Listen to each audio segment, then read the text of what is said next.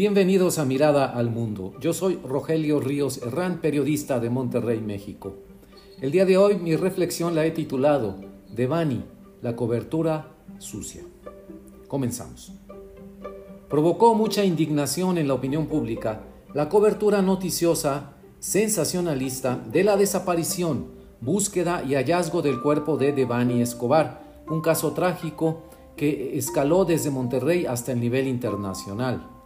Fue lamentable de veras ver cómo era vulnerada una y otra vez por uno u otro medio de comunicación, tanto regiomontano como nacional, la dignidad de la víctima. La perspectiva de los derechos humanos estuvo totalmente ausente del trabajo periodístico. No se salvó casi nadie. Los medios electrónicos competían en tiempo real por la primicia.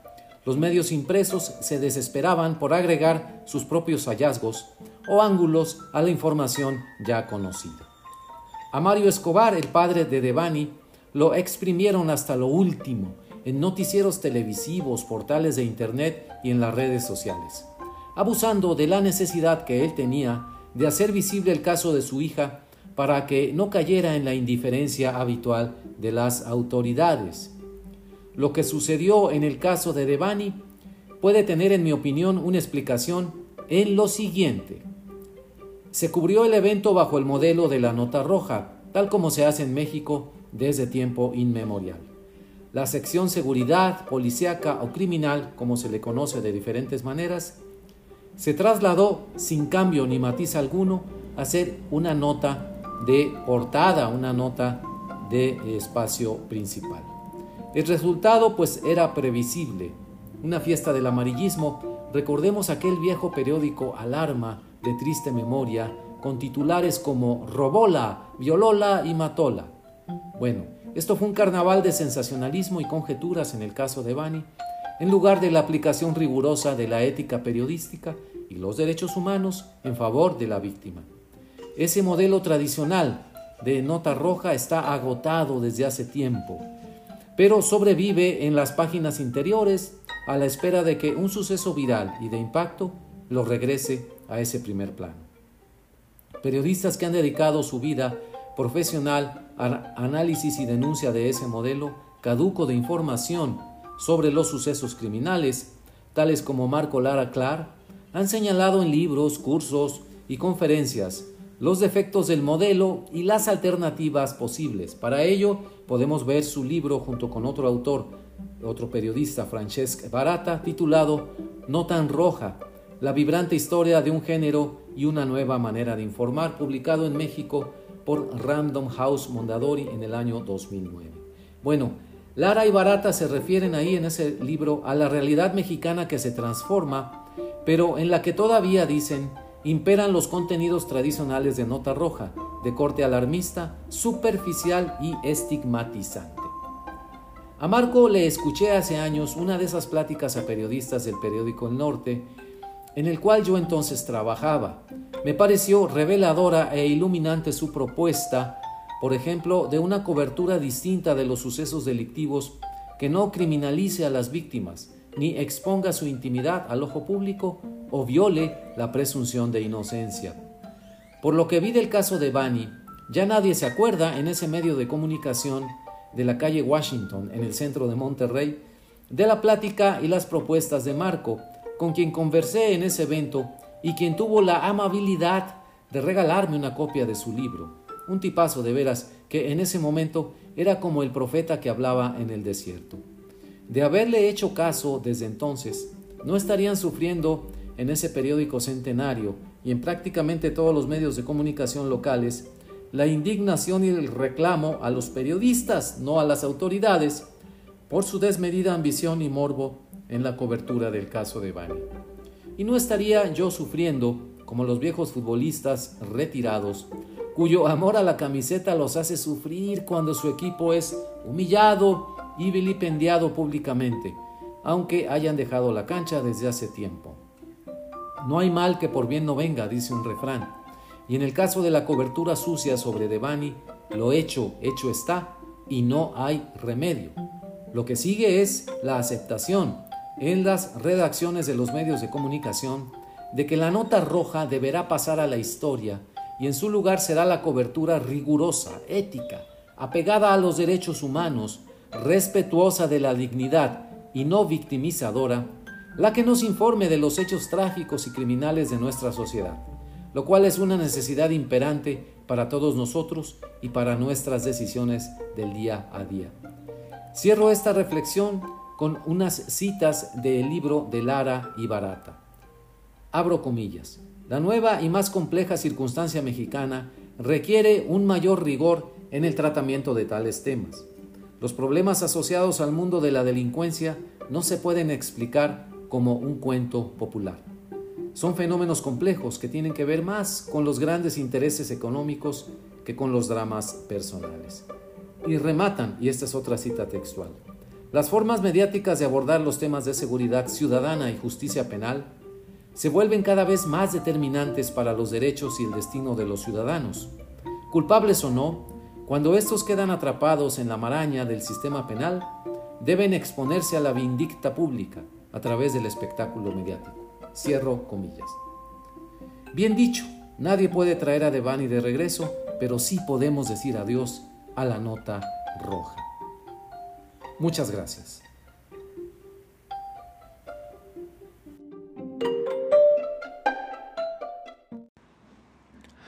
Bienvenidos a Mirada al Mundo. Yo soy Rogelio Ríos Herrán, periodista de Monterrey, México. Y hoy quiero compartir una reflexión que hice en torno a un viaje muy reciente. La he titulado Un viaje a San Antonio.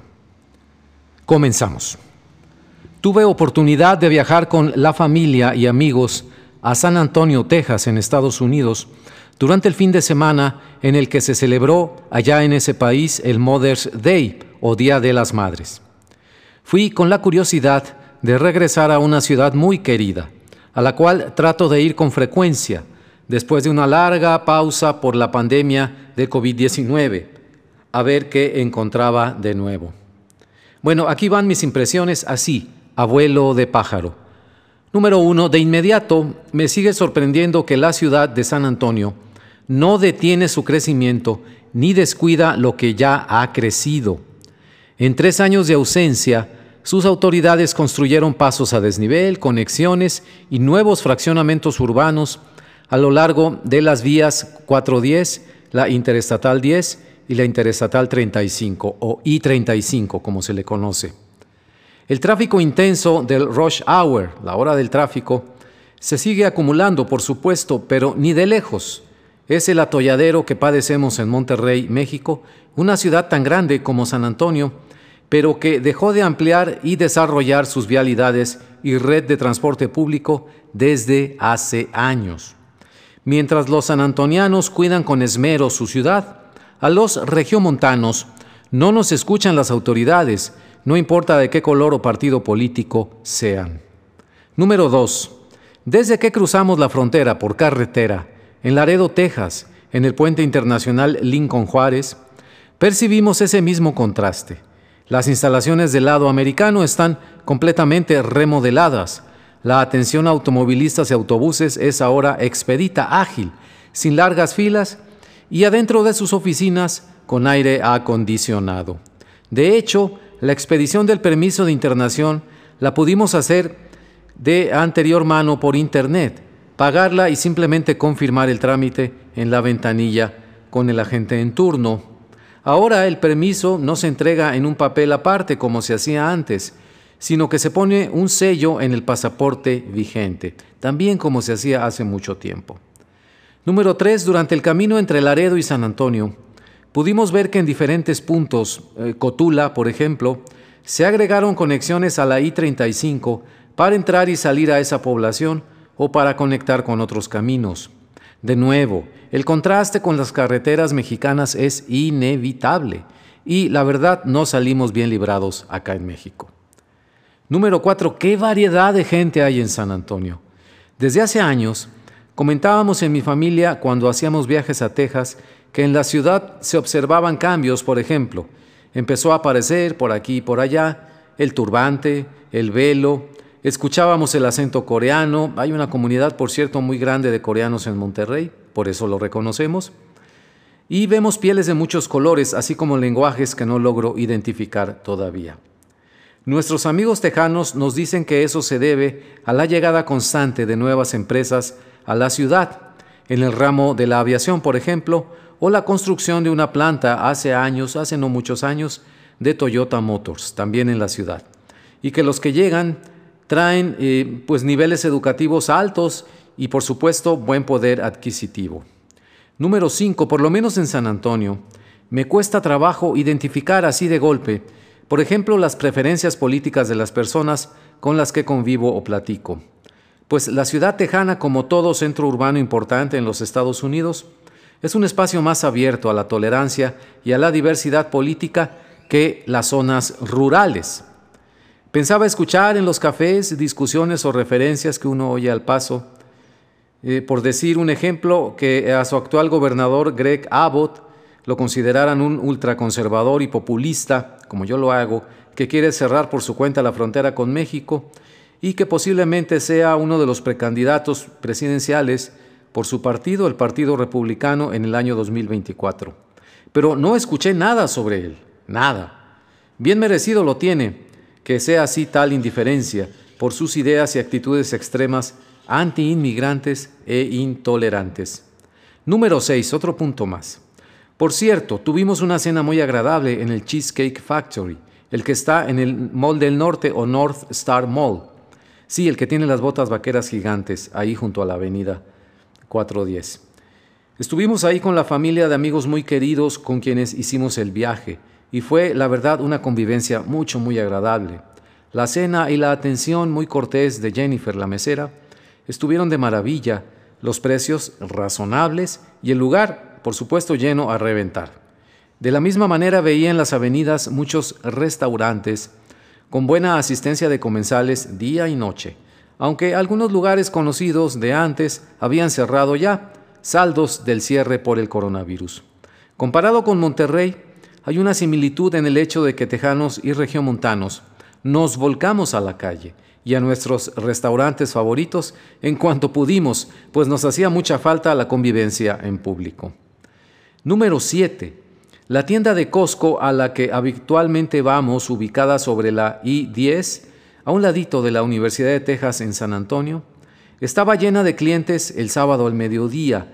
Prácticamente nos fuimos a refugiar por el calorón que hacía.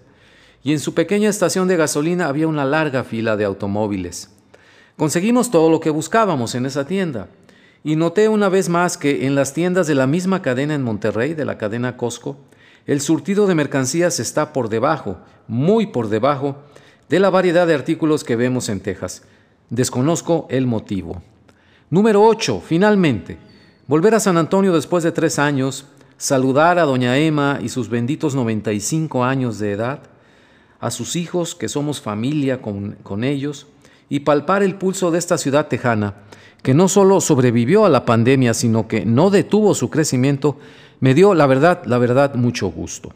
En Monterrey apenas nos empezamos a reponer muy penosamente del golpe mortal y económico del coronavirus. De hecho, la pandemia todavía no concluye en México y sigue siendo incierto el rumbo de la economía, aunque la Sultana del Norte ha pasado por épocas muy duras y ha sobrevivido.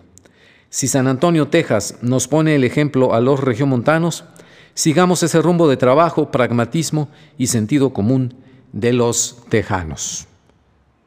Muchas gracias.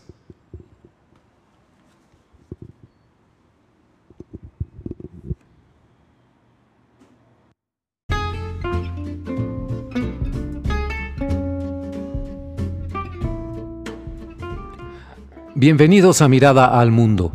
Yo soy Rogelio Ríos Herrán, periodista de Monterrey, México y hoy quiero compartir una reflexión que hice en torno a un viaje muy reciente.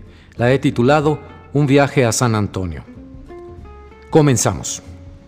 Tuve oportunidad de viajar con la familia y amigos a San Antonio, Texas, en Estados Unidos, durante el fin de semana en el que se celebró allá en ese país el Mother's Day Día de las Madres. Fui con la curiosidad de regresar a una ciudad muy querida, a la cual trato de ir con frecuencia, después de una larga pausa por la pandemia de COVID-19. a ver qué encontraba de nuevo. Bueno, aquí van mis impresiones así, abuelo de pájaro. Número uno, de inmediato me sigue sorprendiendo que la ciudad de San Antonio no detiene su crecimiento ni descuida lo que ya ha crecido. En tres años de ausencia, sus autoridades construyeron pasos a desnivel, conexiones y nuevos fraccionamientos urbanos a lo largo de las vías 410, la Interestatal 10 y la Interestatal 35 o I-35 como se le conoce. El tráfico intenso del rush hour, la hora del tráfico, se sigue acumulando por supuesto, pero ni de lejos. Es el atolladero que padecemos en Monterrey, México, una ciudad tan grande como San Antonio, pero que dejó de ampliar y desarrollar sus vialidades y red de transporte público desde hace años. Mientras los sanantonianos cuidan con esmero su ciudad, a los regiomontanos no nos escuchan las autoridades, no importa de qué color o partido político sean.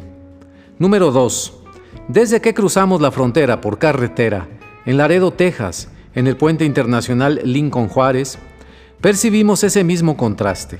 Las instalaciones del lado americano están completamente remodeladas. La atención a automovilistas y autobuses es ahora expedita, ágil, sin largas filas y adentro de sus oficinas con aire acondicionado. De hecho, la expedición del permiso de internación la pudimos hacer de anterior mano por internet, pagarla y simplemente confirmar el trámite en la ventanilla con el agente en turno. Ahora el permiso no se entrega en un papel aparte como se hacía antes, sino que se pone un sello en el pasaporte vigente, también como se hacía hace mucho tiempo. Número 3. Durante el camino entre Laredo y San Antonio, pudimos ver que en diferentes puntos, eh, Cotula, por ejemplo, se agregaron conexiones a la I-35 para entrar y salir a esa población o para conectar con otros caminos. De nuevo, el contraste con las carreteras mexicanas es inevitable y la verdad no salimos bien librados acá en México. Número 4. ¿Qué variedad de gente hay en San Antonio? Desde hace años, comentábamos en mi familia cuando hacíamos viajes a Texas que en la ciudad se observaban cambios, por ejemplo, empezó a aparecer por aquí y por allá el turbante, el velo, escuchábamos el acento coreano, hay una comunidad, por cierto, muy grande de coreanos en Monterrey, por eso lo reconocemos, y vemos pieles de muchos colores, así como lenguajes que no logro identificar todavía. Nuestros amigos tejanos nos dicen que eso se debe a la llegada constante de nuevas empresas a la ciudad, en el ramo de la aviación, por ejemplo, o la construcción de una planta hace años, hace no muchos años, de Toyota Motors, también en la ciudad. Y que los que llegan traen eh, pues niveles educativos altos y por supuesto buen poder adquisitivo. Número 5. Por lo menos en San Antonio, me cuesta trabajo identificar así de golpe, por ejemplo, las preferencias políticas de las personas con las que convivo o platico. Pues la ciudad tejana, como todo centro urbano importante en los Estados Unidos, es un espacio más abierto a la tolerancia y a la diversidad política que las zonas rurales. Pensaba escuchar en los cafés discusiones o referencias que uno oye al paso. Eh, por decir un ejemplo, que a su actual gobernador Greg Abbott lo consideraran un ultraconservador y populista, como yo lo hago, que quiere cerrar por su cuenta la frontera con México y que posiblemente sea uno de los precandidatos presidenciales por su partido, el Partido Republicano, en el año 2024. Pero no escuché nada sobre él, nada. Bien merecido lo tiene, que sea así tal indiferencia por sus ideas y actitudes extremas anti-inmigrantes e intolerantes. Número 6. Otro punto más. Por cierto, tuvimos una cena muy agradable en el Cheesecake Factory, el que está en el Mall del Norte o North Star Mall. Sí, el que tiene las botas vaqueras gigantes, ahí junto a la avenida 410. Estuvimos ahí con la familia de amigos muy queridos con quienes hicimos el viaje y fue la verdad una convivencia mucho muy agradable. La cena y la atención muy cortés de Jennifer la mesera estuvieron de maravilla, los precios razonables y el lugar por supuesto lleno a reventar. De la misma manera veía en las avenidas muchos restaurantes con buena asistencia de comensales día y noche aunque algunos lugares conocidos de antes habían cerrado ya, saldos del cierre por el coronavirus. Comparado con Monterrey, hay una similitud en el hecho de que tejanos y regiomontanos nos volcamos a la calle y a nuestros restaurantes favoritos en cuanto pudimos, pues nos hacía mucha falta la convivencia en público. Número 7.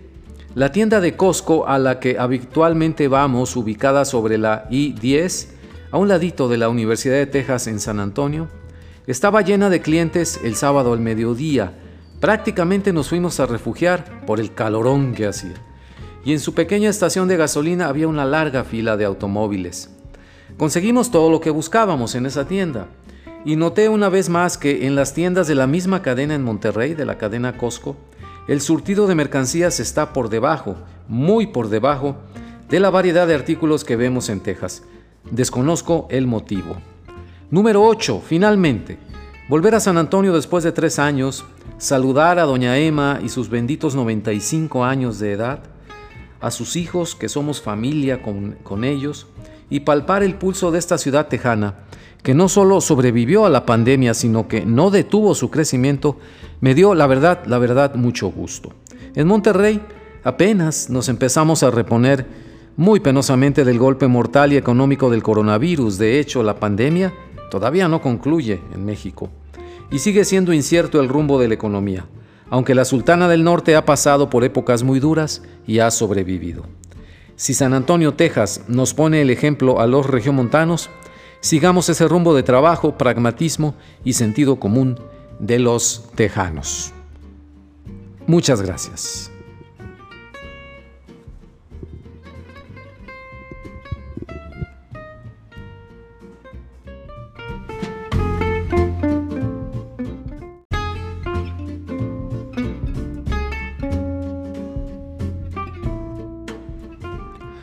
Bienvenidos a Mirada al Mundo. Yo soy Rogelio Ríos Herrán, periodista de Monterrey, México, y hoy quiero compartir una reflexión que hice en torno a un viaje muy reciente. La he titulado Un viaje a San Antonio. Comenzamos. Tuve oportunidad de viajar con la familia y amigos a San Antonio, Texas, en Estados Unidos, durante el fin de semana en el que se celebró allá en ese país el Mother's Day, o Día de las Madres. Fui con la curiosidad de regresar a una ciudad muy querida, a la cual trato de ir con frecuencia, después de una larga pausa por la pandemia de COVID-19, a ver qué encontraba de nuevo. Bueno, aquí van mis impresiones así, abuelo de pájaro. Número uno, de inmediato me sigue sorprendiendo que la ciudad de San Antonio no detiene su crecimiento ni descuida lo que ya ha crecido. En tres años de ausencia, sus autoridades construyeron pasos a desnivel, conexiones y nuevos fraccionamientos urbanos a lo largo de las vías 410, la Interestatal 10 y la Interestatal 35 o I-35 como se le conoce. El tráfico intenso del rush hour, la hora del tráfico, se sigue acumulando por supuesto, pero ni de lejos. Es el atolladero que padecemos en Monterrey, México, una ciudad tan grande como San Antonio, pero que dejó de ampliar y desarrollar sus vialidades y red de transporte público desde hace años. Mientras los sanantonianos cuidan con esmero su ciudad, a los regiomontanos no nos escuchan las autoridades, no importa de qué color o partido político sean. Número 2. Desde que cruzamos la frontera por carretera, en Laredo, Texas, en el puente internacional Lincoln Juárez, percibimos ese mismo contraste. Las instalaciones del lado americano están completamente remodeladas. La atención a automovilistas y autobuses es ahora expedita, ágil, sin largas filas y adentro de sus oficinas con aire acondicionado. De hecho, la expedición del permiso de internación la pudimos hacer de anterior mano por internet, pagarla y simplemente confirmar el trámite en la ventanilla con el agente en turno. Ahora el permiso no se entrega en un papel aparte como se hacía antes, sino que se pone un sello en el pasaporte vigente, también como se hacía hace mucho tiempo. Número 3. Durante el camino entre Laredo y San Antonio, pudimos ver que en diferentes puntos, eh, Cotula, por ejemplo, se agregaron conexiones a la I-35 para entrar y salir a esa población o para conectar con otros caminos. De nuevo, el contraste con las carreteras mexicanas es inevitable y la verdad no salimos bien librados acá en México. Número 4. ¿Qué variedad de gente hay en San Antonio?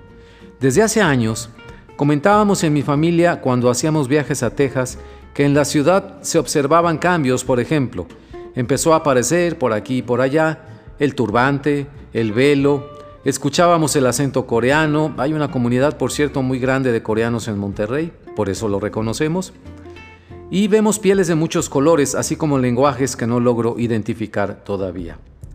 Nuestros amigos tejanos nos dicen que eso se debe a la llegada constante de nuevas empresas a la ciudad, en el ramo de la aviación, por ejemplo, o la construcción de una planta hace años, hace no muchos años, de Toyota Motors, también en la ciudad.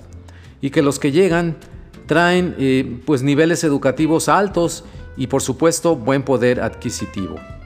Número 5. Por lo menos en San Antonio, me cuesta trabajo identificar así de golpe, por ejemplo, las preferencias políticas de las personas con las que convivo o platico.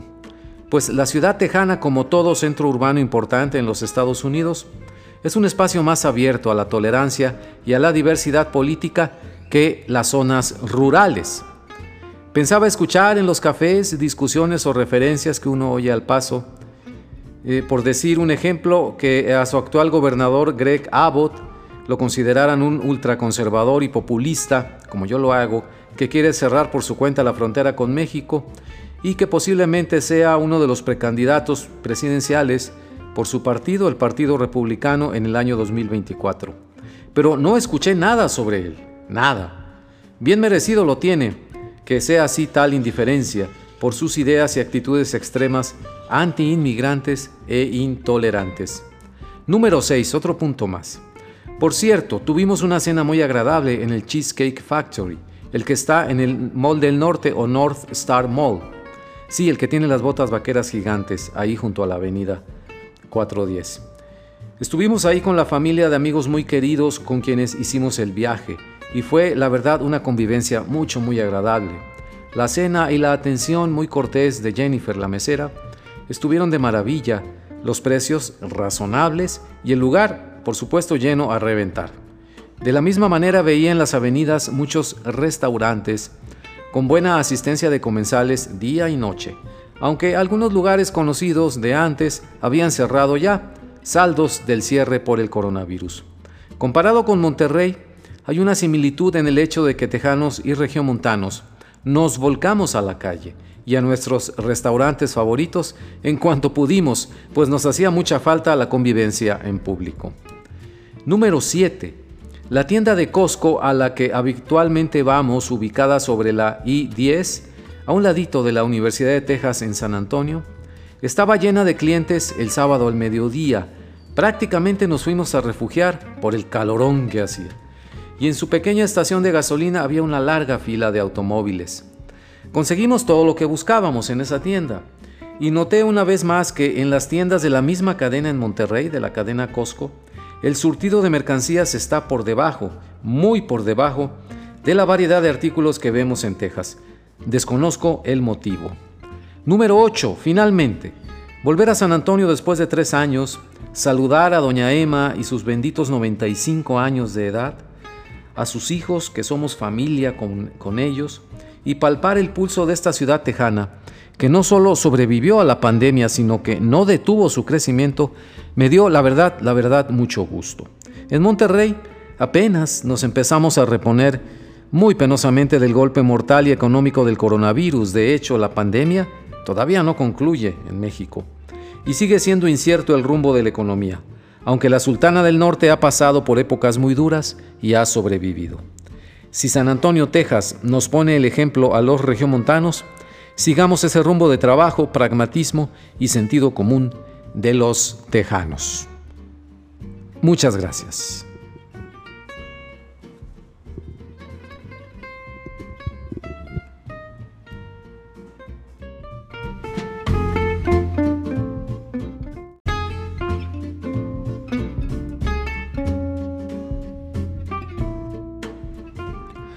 Bienvenidos a Mirada al Mundo. Yo soy Rogelio Ríos Herrán, periodista de Monterrey, México. y hoy quiero compartir una reflexión que hice en torno a un viaje muy reciente. La he titulado Un viaje a San Antonio. Comenzamos. Tuve oportunidad de viajar con la familia y amigos a San Antonio, Texas, en Estados Unidos, durante el fin de semana en el que se celebró allá en ese país el Mother's Day o Día de las Madres. Fui con la curiosidad de regresar a una ciudad muy querida, a la cual trato de ir con frecuencia, después de una larga pausa por la pandemia de COVID-19, a ver qué encontraba de nuevo. Bueno, aquí van mis impresiones así, abuelo de pájaro. Número uno, de inmediato me sigue sorprendiendo que la ciudad de San Antonio no detiene su crecimiento ni descuida lo que ya ha crecido. En tres años de ausencia, sus autoridades construyeron pasos a desnivel, conexiones y nuevos fraccionamientos urbanos a lo largo de las vías 410, la Interestatal 10 y la Interestatal 35 o I-35 como se le conoce. El tráfico intenso del rush hour, la hora del tráfico, se sigue acumulando por supuesto, pero ni de lejos. Es el atolladero que padecemos en Monterrey, México, una ciudad tan grande como San Antonio, pero que dejó de ampliar y desarrollar sus vialidades y red de transporte público desde hace años. Mientras los sanantonianos cuidan con esmero su ciudad, a los regiomontanos no nos escuchan las autoridades, no importa de qué color o partido político sean. Número 2. Desde que cruzamos la frontera por carretera, en Laredo, Texas, en el puente internacional Lincoln Juárez, percibimos ese mismo contraste. Las instalaciones del lado americano están completamente remodeladas. La atención a automovilistas y autobuses es ahora expedita, ágil, sin largas filas y adentro de sus oficinas con aire acondicionado. De hecho, la expedición del permiso de internación la pudimos hacer de anterior mano por internet, pagarla y simplemente confirmar el trámite en la ventanilla con el agente en turno Ahora el permiso no se entrega en un papel aparte como se hacía antes, sino que se pone un sello en el pasaporte vigente, también como se hacía hace mucho tiempo. Número 3. Durante el camino entre Laredo y San Antonio, pudimos ver que en diferentes puntos, eh, Cotula, por ejemplo, se agregaron conexiones a la I-35 para entrar y salir a esa población o para conectar con otros caminos. De nuevo, el contraste con las carreteras mexicanas es inevitable y la verdad no salimos bien librados acá en México. Número 4. ¿Qué variedad de gente hay en San Antonio? Desde hace años, comentábamos en mi familia cuando hacíamos viajes a Texas que en la ciudad se observaban cambios, por ejemplo, empezó a aparecer por aquí y por allá el turbante, el velo, Escuchábamos el acento coreano, hay una comunidad por cierto muy grande de coreanos en Monterrey, por eso lo reconocemos. Y vemos pieles de muchos colores, así como lenguajes que no logro identificar todavía. Nuestros amigos tejanos nos dicen que eso se debe a la llegada constante de nuevas empresas a la ciudad, en el ramo de la aviación, por ejemplo, o la construcción de una planta hace años, hace no muchos años, de Toyota Motors, también en la ciudad. Y que los que llegan traen eh, pues niveles educativos altos y por supuesto buen poder adquisitivo. Número 5. Por lo menos en San Antonio, me cuesta trabajo identificar así de golpe, por ejemplo, las preferencias políticas de las personas con las que convivo o platico. Pues la ciudad tejana, como todo centro urbano importante en los Estados Unidos, es un espacio más abierto a la tolerancia y a la diversidad política que las zonas rurales. Pensaba escuchar en los cafés discusiones o referencias que uno oye al paso. Eh, por decir un ejemplo, que a su actual gobernador Greg Abbott lo consideraran un ultraconservador y populista, como yo lo hago, que quiere cerrar por su cuenta la frontera con México y que posiblemente sea uno de los precandidatos presidenciales por su partido, el Partido Republicano, en el año 2024. Pero no escuché nada sobre él, nada. Bien merecido lo tiene, que sea así tal indiferencia por sus ideas y actitudes extremas anti-inmigrantes e intolerantes. Número 6. Otro punto más. Por cierto, tuvimos una cena muy agradable en el Cheesecake Factory, el que está en el Mall del Norte o North Star Mall. Sí, el que tiene las botas vaqueras gigantes, ahí junto a la avenida 410. Estuvimos ahí con la familia de amigos muy queridos con quienes hicimos el viaje y fue la verdad una convivencia mucho muy agradable. La cena y la atención muy cortés de Jennifer la mesera estuvieron de maravilla, los precios razonables y el lugar, por supuesto, lleno a reventar. De la misma manera veía en las avenidas muchos restaurantes con buena asistencia de comensales día y noche, aunque algunos lugares conocidos de antes habían cerrado ya, saldos del cierre por el coronavirus. Comparado con Monterrey, hay una similitud en el hecho de que tejanos y regiomontanos nos volcamos a la calle y a nuestros restaurantes favoritos en cuanto pudimos, pues nos hacía mucha falta la convivencia en público. Número 7. La tienda de Costco a la que habitualmente vamos, ubicada sobre la I-10, a un ladito de la Universidad de Texas en San Antonio, estaba llena de clientes el sábado al mediodía. Prácticamente nos fuimos a refugiar por el calorón que hacía. Y en su pequeña estación de gasolina había una larga fila de automóviles. Conseguimos todo lo que buscábamos en esa tienda.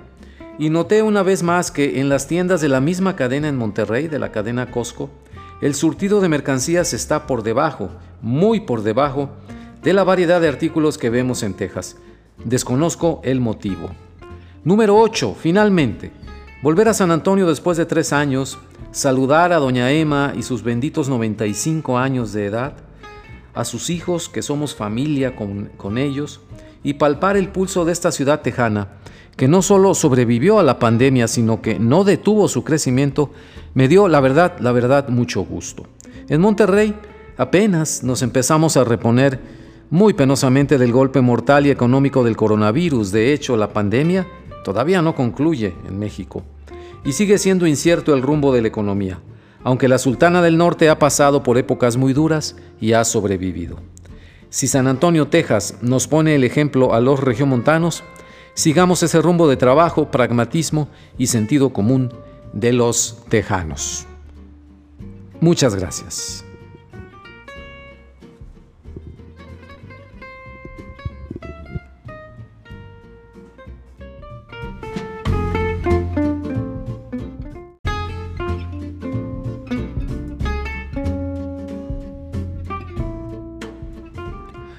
Bienvenidos a Mirada al Mundo. Yo soy Rogelio Ríos Herrán, periodista de Monterrey, México, y hoy quiero compartir una reflexión que hice en torno a un viaje muy reciente. La he titulado Un viaje a San Antonio.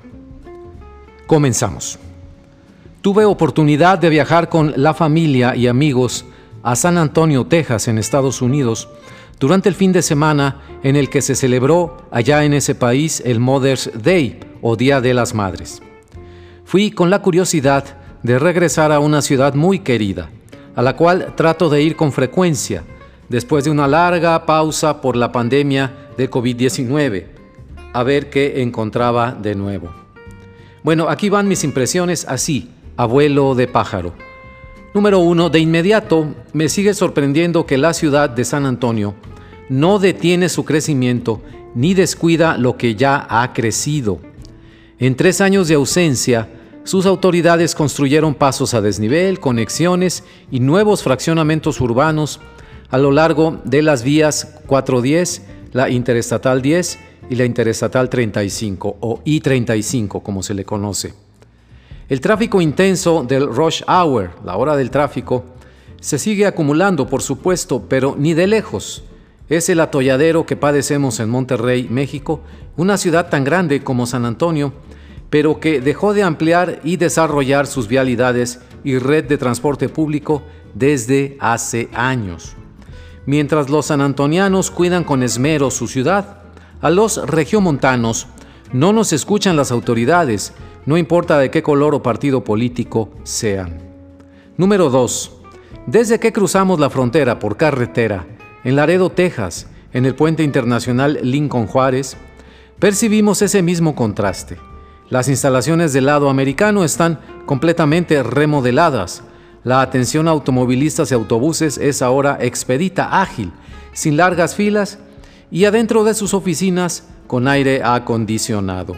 De hecho, la expedición del permiso de internación la pudimos hacer de anterior mano por internet. Pagarla y simplemente confirmar el trámite en la ventanilla con el agente en turno. Ahora el permiso no se entrega en un papel aparte como se hacía antes, sino que se pone un sello en el pasaporte vigente, también como se hacía hace mucho tiempo. Número 3. Durante el camino entre Laredo y San Antonio, pudimos ver que en diferentes puntos, eh, Cotula, por ejemplo, se agregaron conexiones a la I-35 para entrar y salir a esa población o para conectar con otros caminos. De nuevo, el contraste con las carreteras mexicanas es inevitable y la verdad no salimos bien librados acá en México. Número 4. ¿Qué variedad de gente hay en San Antonio? Desde hace años, comentábamos en mi familia cuando hacíamos viajes a Texas que en la ciudad se observaban cambios, por ejemplo, empezó a aparecer por aquí y por allá el turbante, el velo, Escuchábamos el acento coreano, hay una comunidad por cierto muy grande de coreanos en Monterrey, por eso lo reconocemos. Y vemos pieles de muchos colores, así como lenguajes que no logro identificar todavía.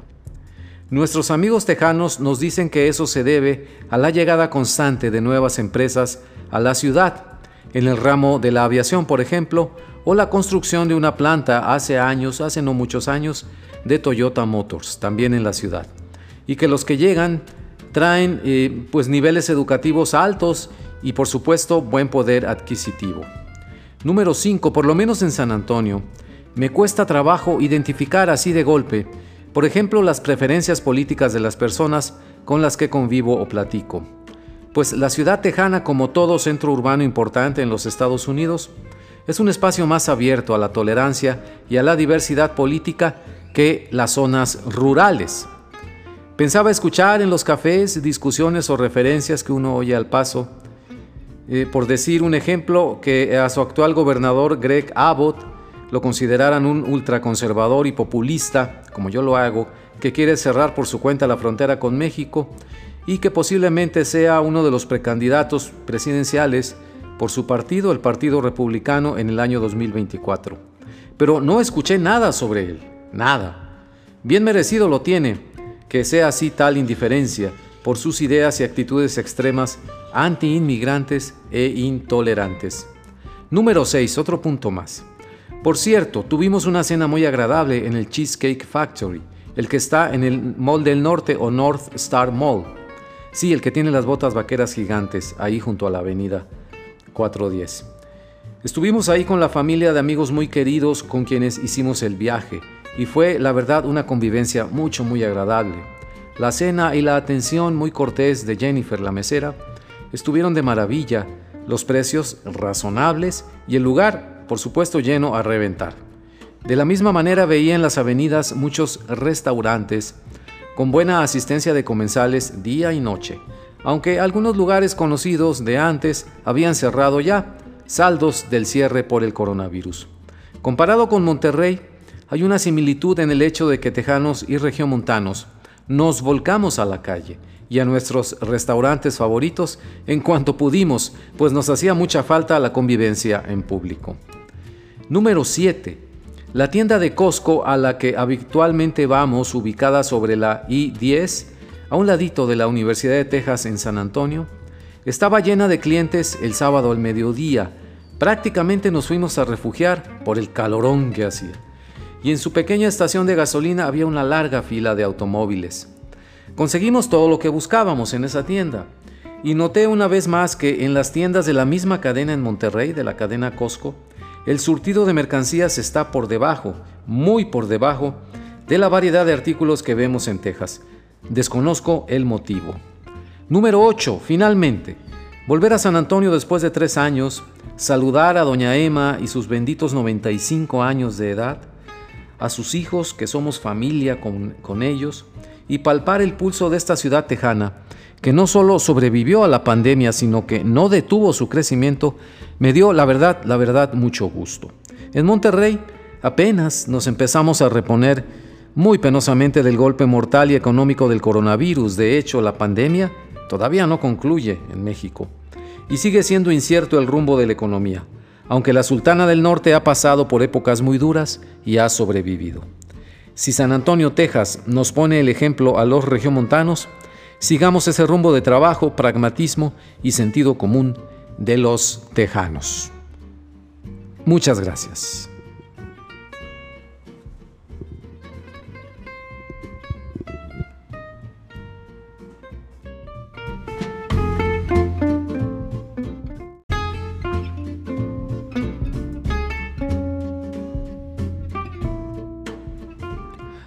Bienvenidos a Mirada al Mundo.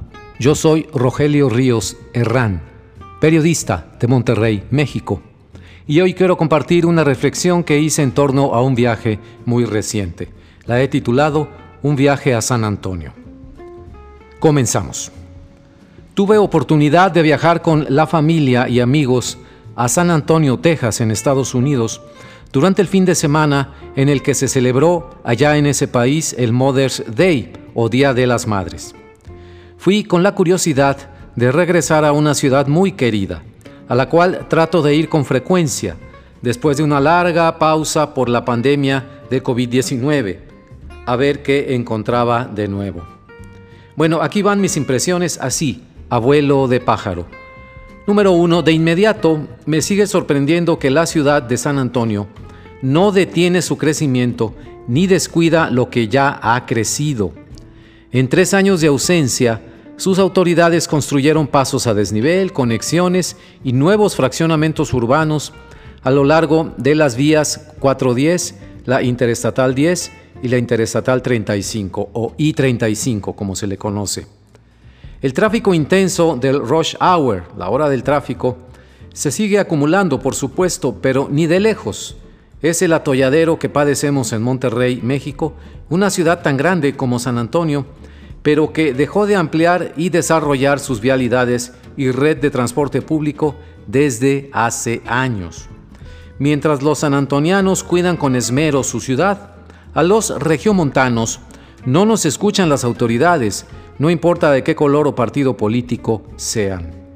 Número 2.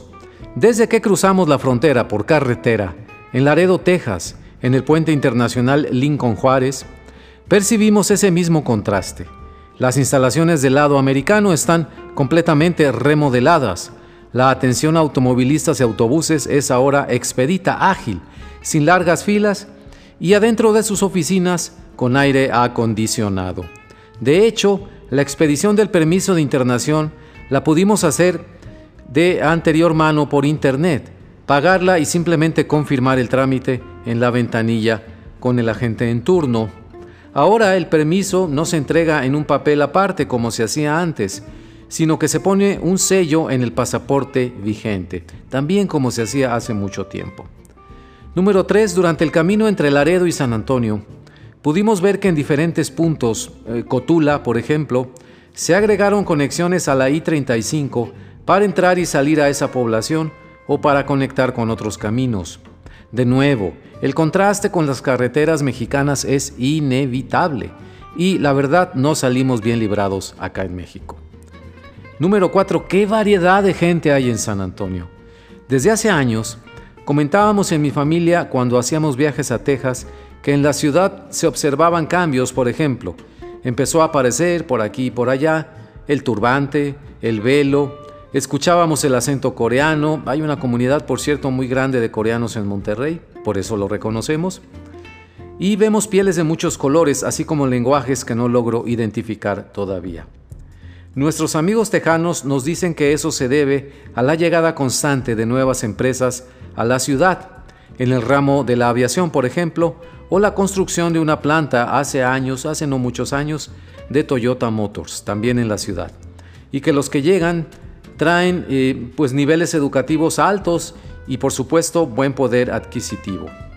Número 5, por lo menos en San Antonio, me cuesta trabajo identificar así de golpe, por ejemplo, las preferencias políticas de las personas con las que convivo o platico.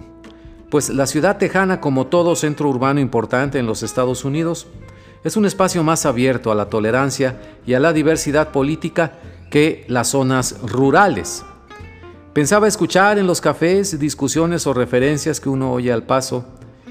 Eh, por decir un ejemplo, que a su actual gobernador Greg Abbott lo consideraran un ultraconservador y populista, como yo lo hago, que quiere cerrar por su cuenta la frontera con México, y que posiblemente sea uno de los precandidatos presidenciales por su partido, el Partido Republicano, en el año 2024. Pero no escuché nada sobre él, nada. Bien merecido lo tiene, que sea así tal indiferencia por sus ideas y actitudes extremas anti-inmigrantes e intolerantes. Número 6, otro punto más. Por cierto, tuvimos una cena muy agradable en el Cheesecake Factory, el que está en el Mall del Norte o North Star Mall. Sí, el que tiene las botas vaqueras gigantes, ahí junto a la avenida 410. Estuvimos ahí con la familia de amigos muy queridos con quienes hicimos el viaje y fue la verdad una convivencia mucho muy agradable. La cena y la atención muy cortés de Jennifer la mesera estuvieron de maravilla, los precios razonables y el lugar, por supuesto, lleno a reventar. De la misma manera veía en las avenidas muchos restaurantes con buena asistencia de comensales día y noche, aunque algunos lugares conocidos de antes habían cerrado ya, saldos del cierre por el coronavirus. Comparado con Monterrey, hay una similitud en el hecho de que tejanos y regiomontanos nos volcamos a la calle y a nuestros restaurantes favoritos en cuanto pudimos, pues nos hacía mucha falta la convivencia en público. Número 7. La tienda de Costco a la que habitualmente vamos, ubicada sobre la I-10, a un ladito de la Universidad de Texas en San Antonio, estaba llena de clientes el sábado al mediodía. Prácticamente nos fuimos a refugiar por el calorón que hacía. Y en su pequeña estación de gasolina había una larga fila de automóviles. Conseguimos todo lo que buscábamos en esa tienda. Y noté una vez más que en las tiendas de la misma cadena en Monterrey, de la cadena Costco, el surtido de mercancías está por debajo, muy por debajo, de la variedad de artículos que vemos en Texas. Desconozco el motivo. Número 8. Finalmente, volver a San Antonio después de tres años, saludar a doña Emma y sus benditos 95 años de edad, a sus hijos que somos familia con, con ellos, y palpar el pulso de esta ciudad tejana, que no solo sobrevivió a la pandemia, sino que no detuvo su crecimiento, me dio, la verdad, la verdad, mucho gusto. En Monterrey apenas nos empezamos a reponer muy penosamente del golpe mortal y económico del coronavirus. De hecho, la pandemia todavía no concluye en México y sigue siendo incierto el rumbo de la economía, aunque la Sultana del Norte ha pasado por épocas muy duras y ha sobrevivido. Si San Antonio, Texas, nos pone el ejemplo a los regiomontanos, sigamos ese rumbo de trabajo, pragmatismo y sentido común de los tejanos. Muchas gracias.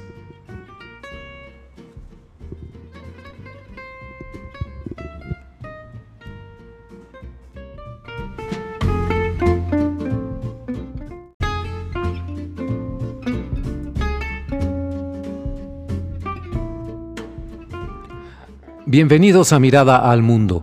Yo soy Rogelio Ríos Herrán, periodista de Monterrey, México. Y hoy quiero compartir una reflexión que hice en torno a un viaje muy reciente. La he titulado Un viaje a San Antonio. Comenzamos. Tuve oportunidad de viajar con la familia y amigos a San Antonio, Texas, en Estados Unidos, durante el fin de semana en el que se celebró allá en ese país el Mother's Day, o Día de las Madres.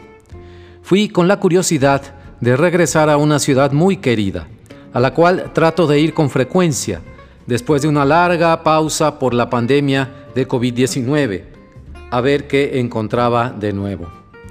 Bueno, aquí van mis impresiones así, abuelo de pájaro.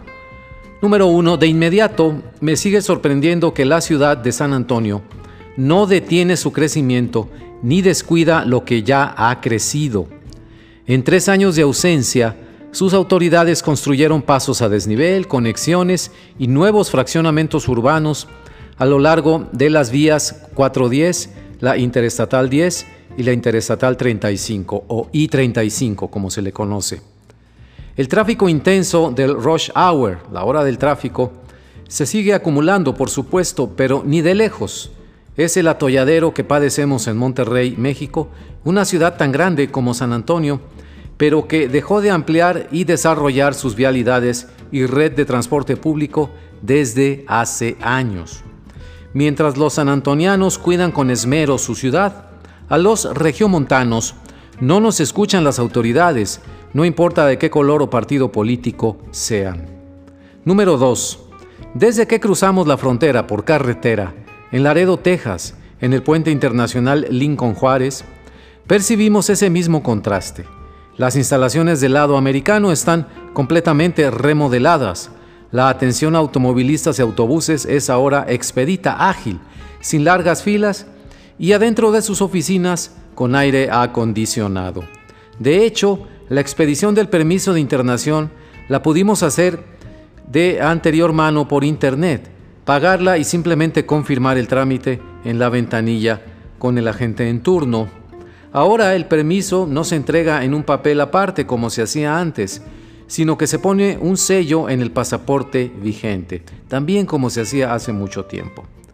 Número 3. Durante el camino entre Laredo y San Antonio, pudimos ver que en diferentes puntos, eh, Cotula, por ejemplo, se agregaron conexiones a la I-35 para entrar y salir a esa población o para conectar con otros caminos. De nuevo, el contraste con las carreteras mexicanas es inevitable y la verdad no salimos bien librados acá en México. Número 4. ¿Qué variedad de gente hay en San Antonio?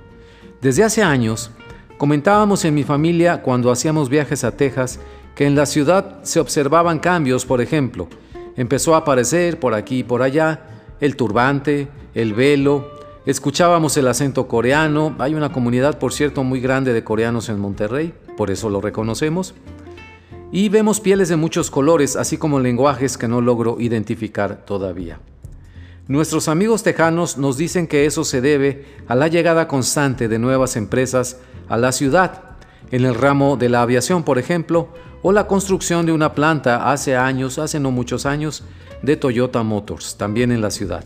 Y que los que llegan traen eh, pues niveles educativos altos y por supuesto buen poder adquisitivo. Número 5, por lo menos en San Antonio, me cuesta trabajo identificar así de golpe, por ejemplo, las preferencias políticas de las personas con las que convivo o platico pues la ciudad tejana, como todo centro urbano importante en los Estados Unidos, es un espacio más abierto a la tolerancia y a la diversidad política que las zonas rurales. Pensaba escuchar en los cafés discusiones o referencias que uno oye al paso. Eh, por decir un ejemplo, que a su actual gobernador Greg Abbott lo consideraran un ultraconservador y populista, como yo lo hago, que quiere cerrar por su cuenta la frontera con México y que posiblemente sea uno de los precandidatos presidenciales por su partido, el Partido Republicano, en el año 2024. Pero no escuché nada sobre él, nada. Bien merecido lo tiene, que sea así tal indiferencia por sus ideas y actitudes extremas anti-inmigrantes e intolerantes. Número 6, otro punto más. Por cierto, tuvimos una cena muy agradable en el Cheesecake Factory, el que está en el Mall del Norte o North Star Mall. Sí, el que tiene las botas vaqueras gigantes, ahí junto a la avenida 410. Estuvimos ahí con la familia de amigos muy queridos con quienes hicimos el viaje y fue la verdad una convivencia mucho muy agradable. La cena y la atención muy cortés de Jennifer la mesera estuvieron de maravilla, los precios razonables y el lugar, por supuesto, lleno a reventar.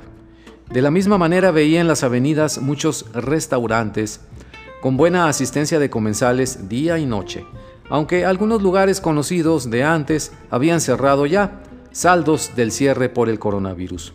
Comparado con Monterrey, hay una similitud en el hecho de que tejanos y regiomontanos nos volcamos a la calle y a nuestros restaurantes favoritos en cuanto pudimos, pues nos hacía mucha falta la convivencia en público. Número 7. La tienda de Costco a la que habitualmente vamos, ubicada sobre la I-10, a un ladito de la Universidad de Texas en San Antonio, estaba llena de clientes el sábado al mediodía. Prácticamente nos fuimos a refugiar por el calorón que hacía. Y en su pequeña estación de gasolina había una larga fila de automóviles. Conseguimos todo lo que buscábamos en esa tienda. Y noté una vez más que en las tiendas de la misma cadena en Monterrey, de la cadena Costco, el surtido de mercancías está por debajo, muy por debajo, de la variedad de artículos que vemos en Texas. Desconozco el motivo. Número 8. Finalmente, volver a San Antonio después de tres años, saludar a doña Emma y sus benditos 95 años de edad, a sus hijos, que somos familia con, con ellos, y palpar el pulso de esta ciudad tejana, que no solo sobrevivió a la pandemia, sino que no detuvo su crecimiento, me dio, la verdad, la verdad, mucho gusto. En Monterrey apenas nos empezamos a reponer muy penosamente del golpe mortal y económico del coronavirus. De hecho, la pandemia todavía no concluye en México y sigue siendo incierto el rumbo de la economía, aunque la Sultana del Norte ha pasado por épocas muy duras y ha sobrevivido. Si San Antonio, Texas, nos pone el ejemplo a los regiomontanos, sigamos ese rumbo de trabajo, pragmatismo y sentido común de los tejanos. Muchas gracias.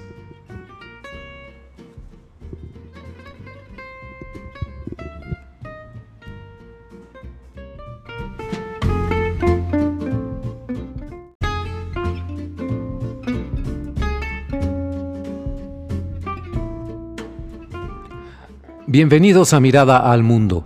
Yo soy Rogelio Ríos Herrán, periodista de Monterrey, México. Y hoy quiero compartir una reflexión que hice en torno a un viaje muy reciente. La he titulado Un viaje a San Antonio. Comenzamos. Tuve oportunidad de viajar con la familia y amigos a San Antonio, Texas, en Estados Unidos, durante el fin de semana en el que se celebró allá en ese país el Mother's Day o Día de las Madres. Fui con la curiosidad de regresar a una ciudad muy querida, a la cual trato de ir con frecuencia, después de una larga pausa por la pandemia de COVID-19, a ver qué encontraba de nuevo. Bueno, aquí van mis impresiones así, abuelo de pájaro.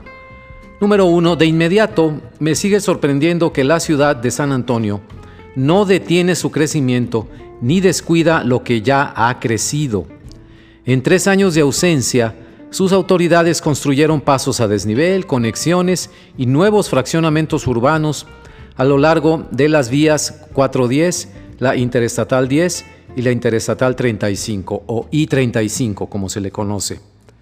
El tráfico intenso del rush hour, la hora del tráfico, se sigue acumulando, por supuesto, pero ni de lejos. Es el atolladero que padecemos en Monterrey, México, una ciudad tan grande como San Antonio, pero que dejó de ampliar y desarrollar sus vialidades y red de transporte público desde hace años. Mientras los sanantonianos cuidan con esmero su ciudad, a los regiomontanos no nos escuchan las autoridades, no importa de qué color o partido político sean. Número 2. Desde que cruzamos la frontera por carretera, en Laredo, Texas, en el puente internacional Lincoln Juárez, percibimos ese mismo contraste. Las instalaciones del lado americano están completamente remodeladas. La atención a automovilistas y autobuses es ahora expedita, ágil, sin largas filas y adentro de sus oficinas con aire acondicionado. De hecho, la expedición del permiso de internación la pudimos hacer de anterior mano por internet, pagarla y simplemente confirmar el trámite en la ventanilla con el agente en turno. Ahora el permiso no se entrega en un papel aparte como se hacía antes, sino que se pone un sello en el pasaporte vigente, también como se hacía hace mucho tiempo. Número 3. Durante el camino entre Laredo y San Antonio, pudimos ver que en diferentes puntos, eh, Cotula, por ejemplo, se agregaron conexiones a la I-35 para entrar y salir a esa población o para conectar con otros caminos. De nuevo, el contraste con las carreteras mexicanas es inevitable y la verdad no salimos bien librados acá en México. Número 4. ¿Qué variedad de gente hay en San Antonio? Desde hace años, comentábamos en mi familia cuando hacíamos viajes a Texas que en la ciudad se observaban cambios, por ejemplo, empezó a aparecer por aquí y por allá el turbante, el velo, Escuchábamos el acento coreano, hay una comunidad por cierto muy grande de coreanos en Monterrey, por eso lo reconocemos. Y vemos pieles de muchos colores, así como lenguajes que no logro identificar todavía. Nuestros amigos tejanos nos dicen que eso se debe a la llegada constante de nuevas empresas a la ciudad, en el ramo de la aviación, por ejemplo, o la construcción de una planta hace años, hace no muchos años, de Toyota Motors, también en la ciudad. Y que los que llegan traen eh, pues niveles educativos altos y por supuesto buen poder adquisitivo. Número 5, por lo menos en San Antonio, me cuesta trabajo identificar así de golpe Por ejemplo, las preferencias políticas de las personas con las que convivo o platico. Pues la ciudad tejana, como todo centro urbano importante en los Estados Unidos, es un espacio más abierto a la tolerancia y a la diversidad política que las zonas rurales. Pensaba escuchar en los cafés discusiones o referencias que uno oye al paso. Eh, por decir un ejemplo, que a su actual gobernador Greg Abbott lo consideraran un ultraconservador y populista, como yo lo hago, que quiere cerrar por su cuenta la frontera con México y que posiblemente sea uno de los precandidatos presidenciales por su partido, el Partido Republicano, en el año 2024. Pero no escuché nada sobre él, nada. Bien merecido lo tiene, que sea así tal indiferencia por sus ideas y actitudes extremas anti-inmigrantes e intolerantes. Número 6, otro punto más. Por cierto, tuvimos una cena muy agradable en el Cheesecake Factory, el que está en el Mall del Norte o North Star Mall. Sí, el que tiene las botas vaqueras gigantes, ahí junto a la avenida 410. Estuvimos ahí con la familia de amigos muy queridos con quienes hicimos el viaje y fue la verdad una convivencia mucho muy agradable. La cena y la atención muy cortés de Jennifer la mesera estuvieron de maravilla, los precios razonables y el lugar, por supuesto, lleno a reventar. De la misma manera veía en las avenidas muchos restaurantes con buena asistencia de comensales día y noche, aunque algunos lugares conocidos de antes habían cerrado ya, saldos del cierre por el coronavirus. Comparado con Monterrey, hay una similitud en el hecho de que tejanos y regiomontanos nos volcamos a la calle y a nuestros restaurantes favoritos en cuanto pudimos, pues nos hacía mucha falta la convivencia en público. Número 7. La tienda de Costco a la que habitualmente vamos, ubicada sobre la I-10, a un ladito de la Universidad de Texas en San Antonio, estaba llena de clientes el sábado al mediodía. Prácticamente nos fuimos a refugiar por el calorón que hacía. Y en su pequeña estación de gasolina había una larga fila de automóviles. Conseguimos todo lo que buscábamos en esa tienda. Y noté una vez más que en las tiendas de la misma cadena en Monterrey, de la cadena Costco, el surtido de mercancías está por debajo, muy por debajo, de la variedad de artículos que vemos en Texas. Desconozco el motivo. Número 8. Finalmente, volver a San Antonio después de tres años, saludar a doña Emma y sus benditos 95 años de edad, a sus hijos, que somos familia con, con ellos, y palpar el pulso de esta ciudad tejana, que no solo sobrevivió a la pandemia, sino que no detuvo su crecimiento, me dio, la verdad, la verdad, mucho gusto. En Monterrey apenas nos empezamos a reponer muy penosamente del golpe mortal y económico del coronavirus. De hecho, la pandemia todavía no concluye en México y sigue siendo incierto el rumbo de la economía, aunque la Sultana del Norte ha pasado por épocas muy duras y ha sobrevivido. Si San Antonio, Texas, nos pone el ejemplo a los regiomontanos, sigamos ese rumbo de trabajo, pragmatismo y sentido común de los tejanos. Muchas gracias.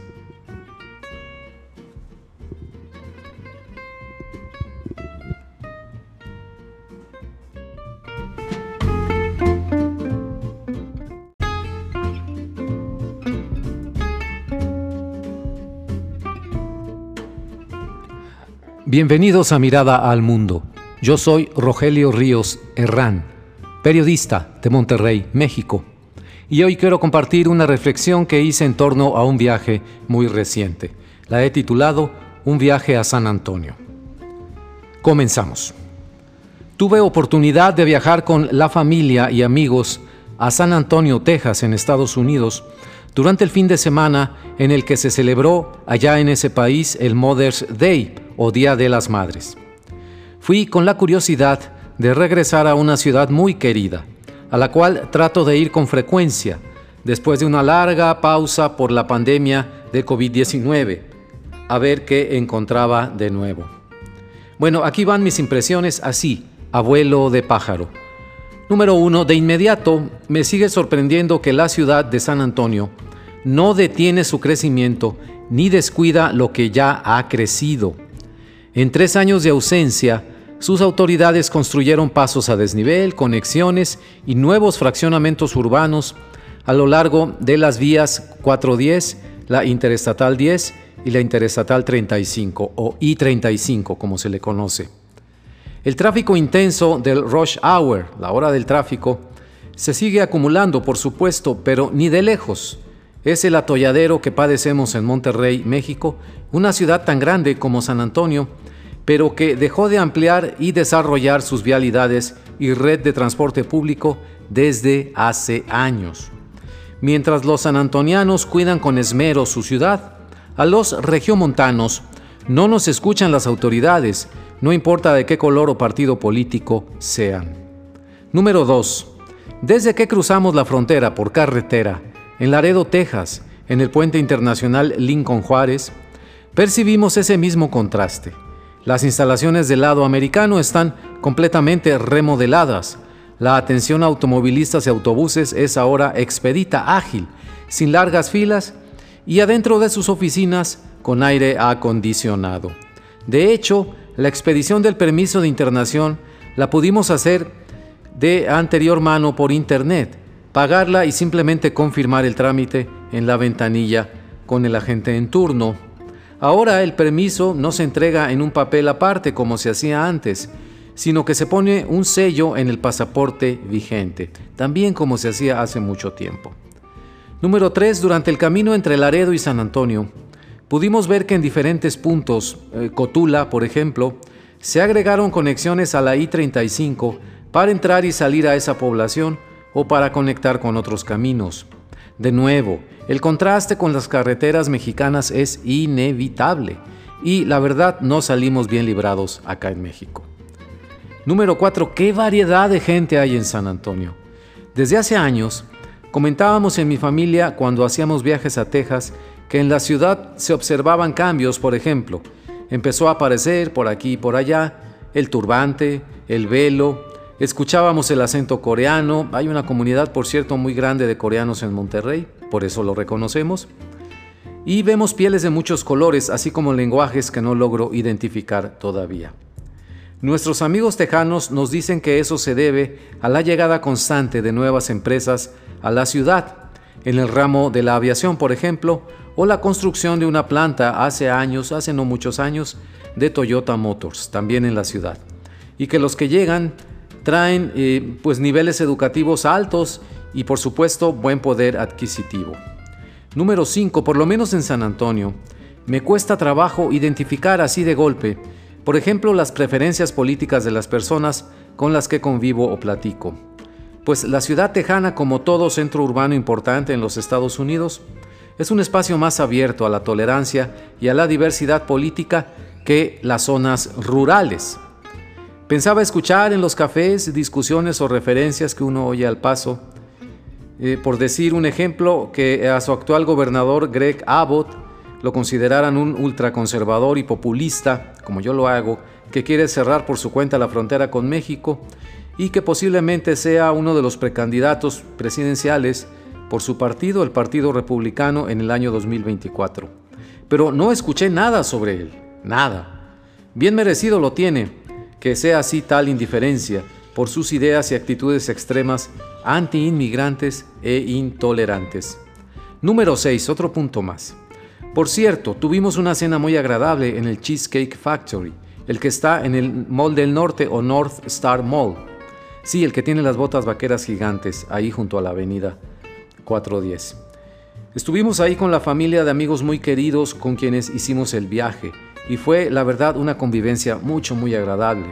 La cena y la atención muy cortés de Jennifer la mesera estuvieron de maravilla, los precios razonables y el lugar por supuesto lleno a reventar. De la misma manera veía en las avenidas muchos restaurantes con buena asistencia de comensales día y noche, aunque algunos lugares conocidos de antes habían cerrado ya, saldos del cierre por el coronavirus. Comparado con Monterrey, hay una similitud en el hecho de que tejanos y regiomontanos nos volcamos a la calle y a nuestros restaurantes favoritos en cuanto pudimos, pues nos hacía mucha falta la convivencia en público. Número 7. La tienda de Costco a la que habitualmente vamos, ubicada sobre la I-10, a un ladito de la Universidad de Texas en San Antonio, estaba llena de clientes el sábado al mediodía. Prácticamente nos fuimos a refugiar por el calorón que hacía. Y en su pequeña estación de gasolina había una larga fila de automóviles. Conseguimos todo lo que buscábamos en esa tienda y noté una vez más que en las tiendas de la misma cadena en Monterrey, de la cadena Costco, el surtido de mercancías está por debajo, muy por debajo, de la variedad de artículos que vemos en Texas. Desconozco el motivo. Número 8. Finalmente, volver a San Antonio después de tres años, saludar a doña Emma y sus benditos 95 años de edad, a sus hijos que somos familia con, con ellos, y palpar el pulso de esta ciudad tejana, que no solo sobrevivió a la pandemia, sino que no detuvo su crecimiento, me dio, la verdad, la verdad, mucho gusto. En Monterrey apenas nos empezamos a reponer muy penosamente del golpe mortal y económico del coronavirus. De hecho, la pandemia todavía no concluye en México y sigue siendo incierto el rumbo de la economía, aunque la Sultana del Norte ha pasado por épocas muy duras y ha sobrevivido. Si San Antonio, Texas, nos pone el ejemplo a los regiomontanos, sigamos ese rumbo de trabajo, pragmatismo y sentido común de los tejanos. Muchas gracias.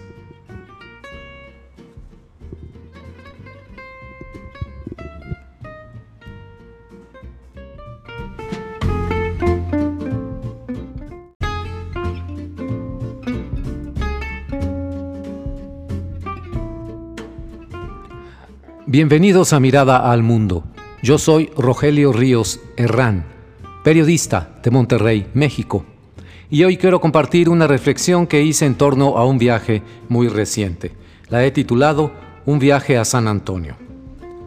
Comenzamos. Tuve oportunidad de viajar con la familia y amigos a San Antonio, Texas, en Estados Unidos, durante el fin de semana en el que se celebró allá en ese país el Mother's Day, o Día de las Madres. Fui con la curiosidad de regresar a una ciudad muy querida, a la cual trato de ir con frecuencia, después de una larga pausa por la pandemia de COVID-19, a ver qué encontraba de nuevo. Bueno, aquí van mis impresiones así, abuelo de pájaro. Número uno, de inmediato me sigue sorprendiendo que la ciudad de San Antonio no detiene su crecimiento ni descuida lo que ya ha crecido.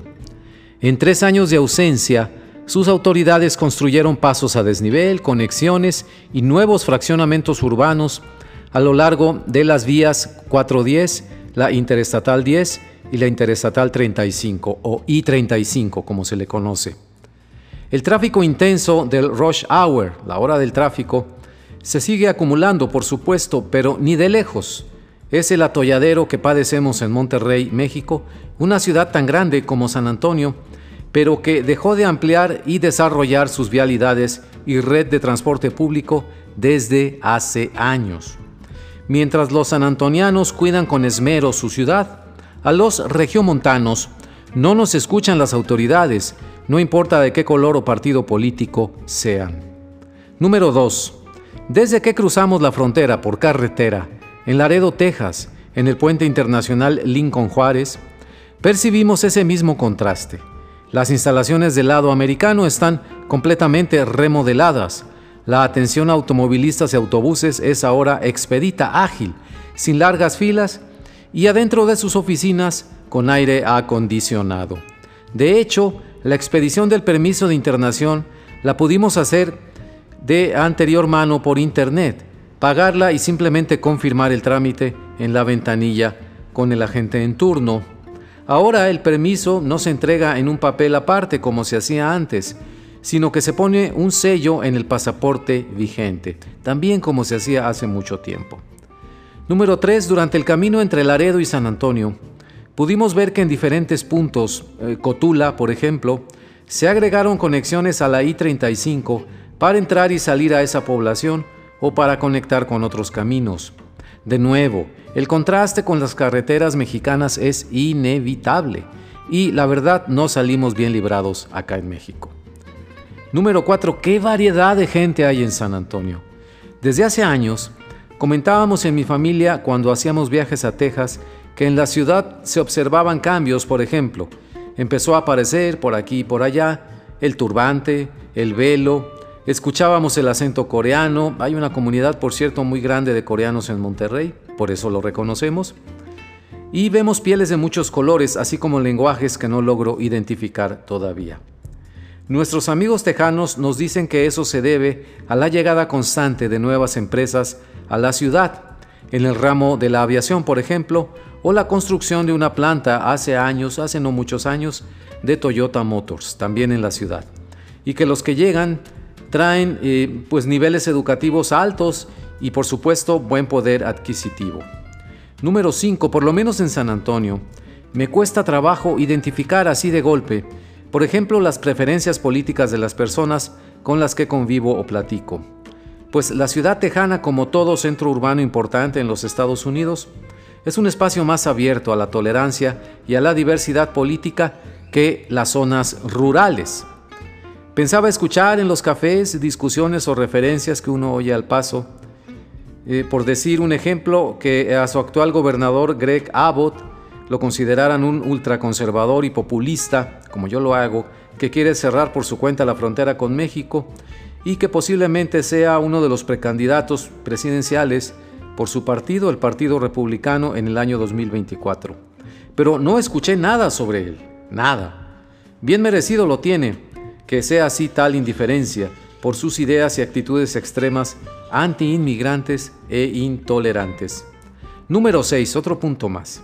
Por cierto, tuvimos una cena muy agradable en el Cheesecake Factory, el que está en el Mall del Norte o North Star Mall. Sí, el que tiene las botas vaqueras gigantes, ahí junto a la avenida 410. Estuvimos ahí con la familia de amigos muy queridos con quienes hicimos el viaje, y fue la verdad una convivencia mucho muy agradable.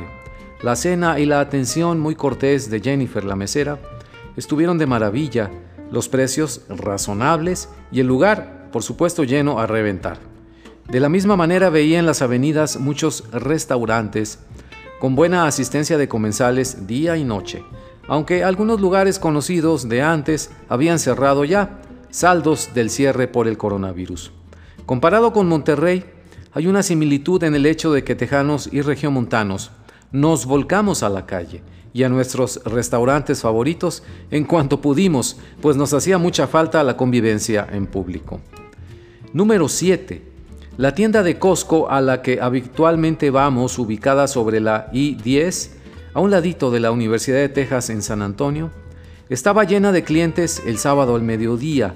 Prácticamente nos fuimos a refugiar por el calorón que hacía.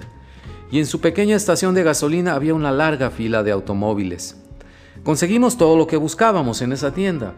Y noté una vez más que en las tiendas de la misma cadena en Monterrey, de la cadena Costco, el surtido de mercancías está por debajo, muy por debajo, de la variedad de artículos que vemos en Texas. Desconozco el motivo.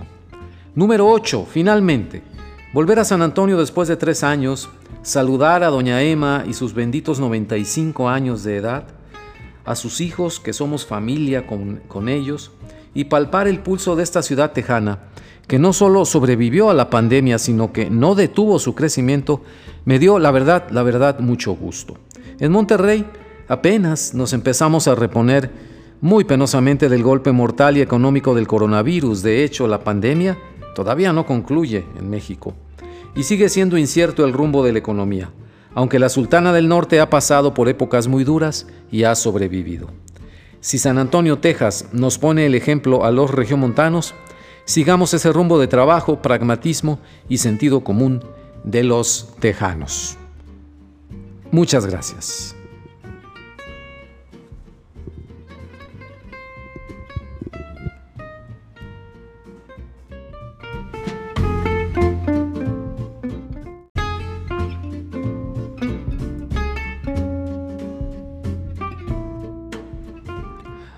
Bienvenidos a Mirada al Mundo. Yo soy Rogelio Ríos Herrán, periodista de Monterrey, México. Y hoy quiero compartir una reflexión que hice en torno a un viaje muy reciente. La he titulado Un viaje a San Antonio. Comenzamos.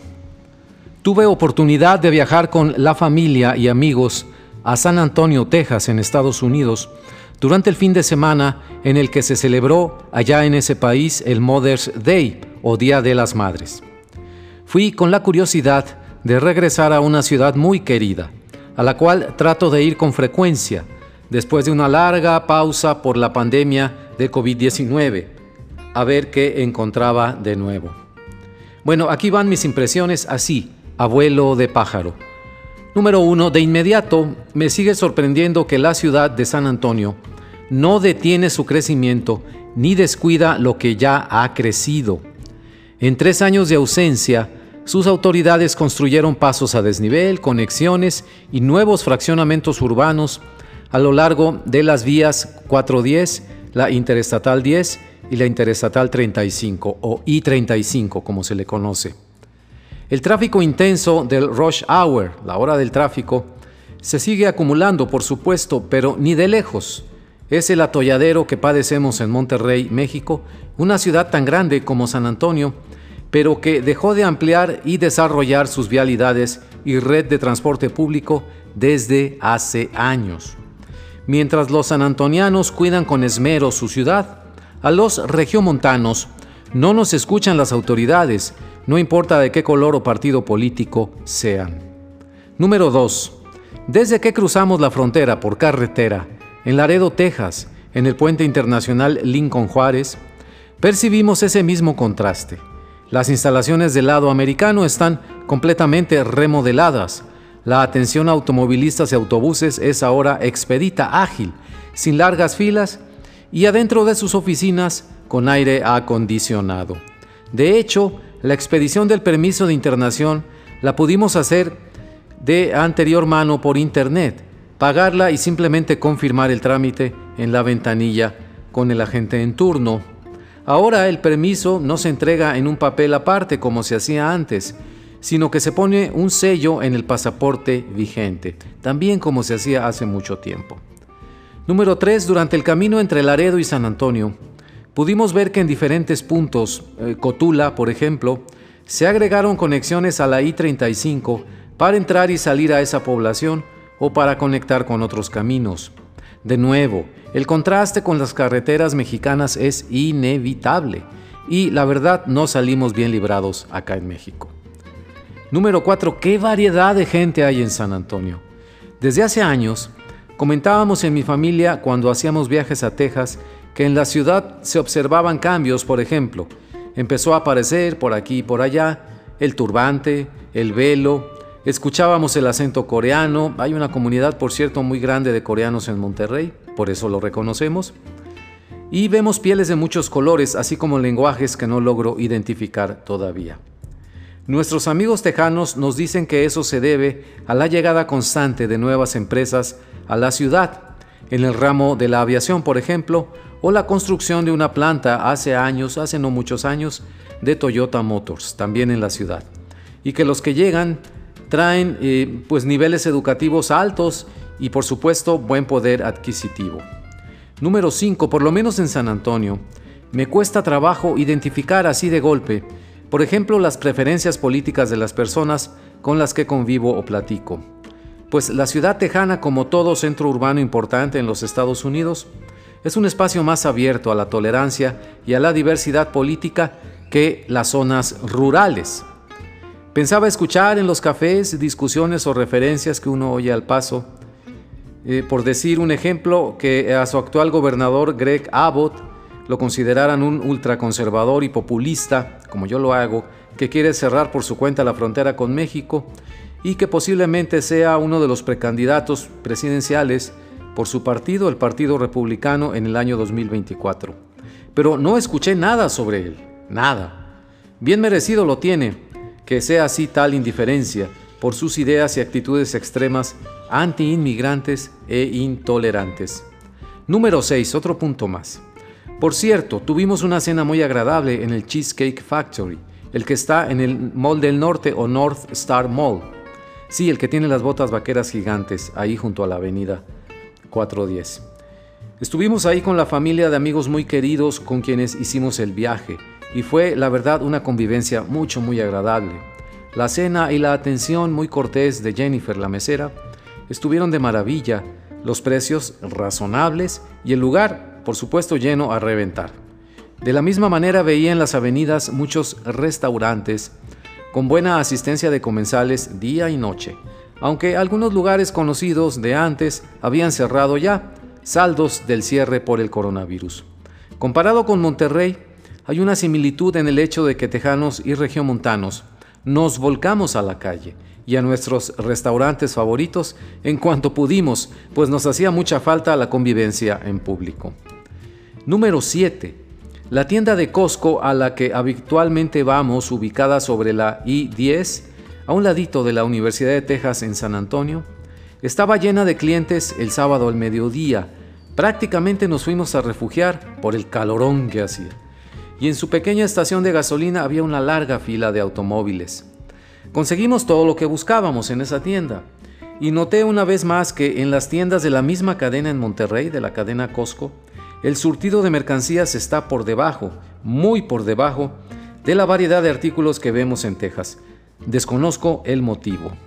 Número 8. Finalmente, volver a San Antonio después de tres años, saludar a doña Emma y sus benditos 95 años de edad, a sus hijos, que somos familia con, con ellos, y palpar el pulso de esta ciudad tejana, que no solo sobrevivió a la pandemia, sino que no detuvo su crecimiento, me dio, la verdad, la verdad, mucho gusto.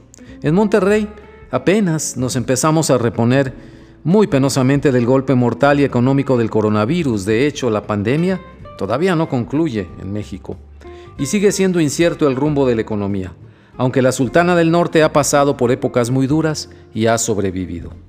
Si San Antonio, Texas, nos pone el ejemplo a los regiomontanos, sigamos ese rumbo de trabajo, pragmatismo y sentido común de los tejanos. Muchas gracias.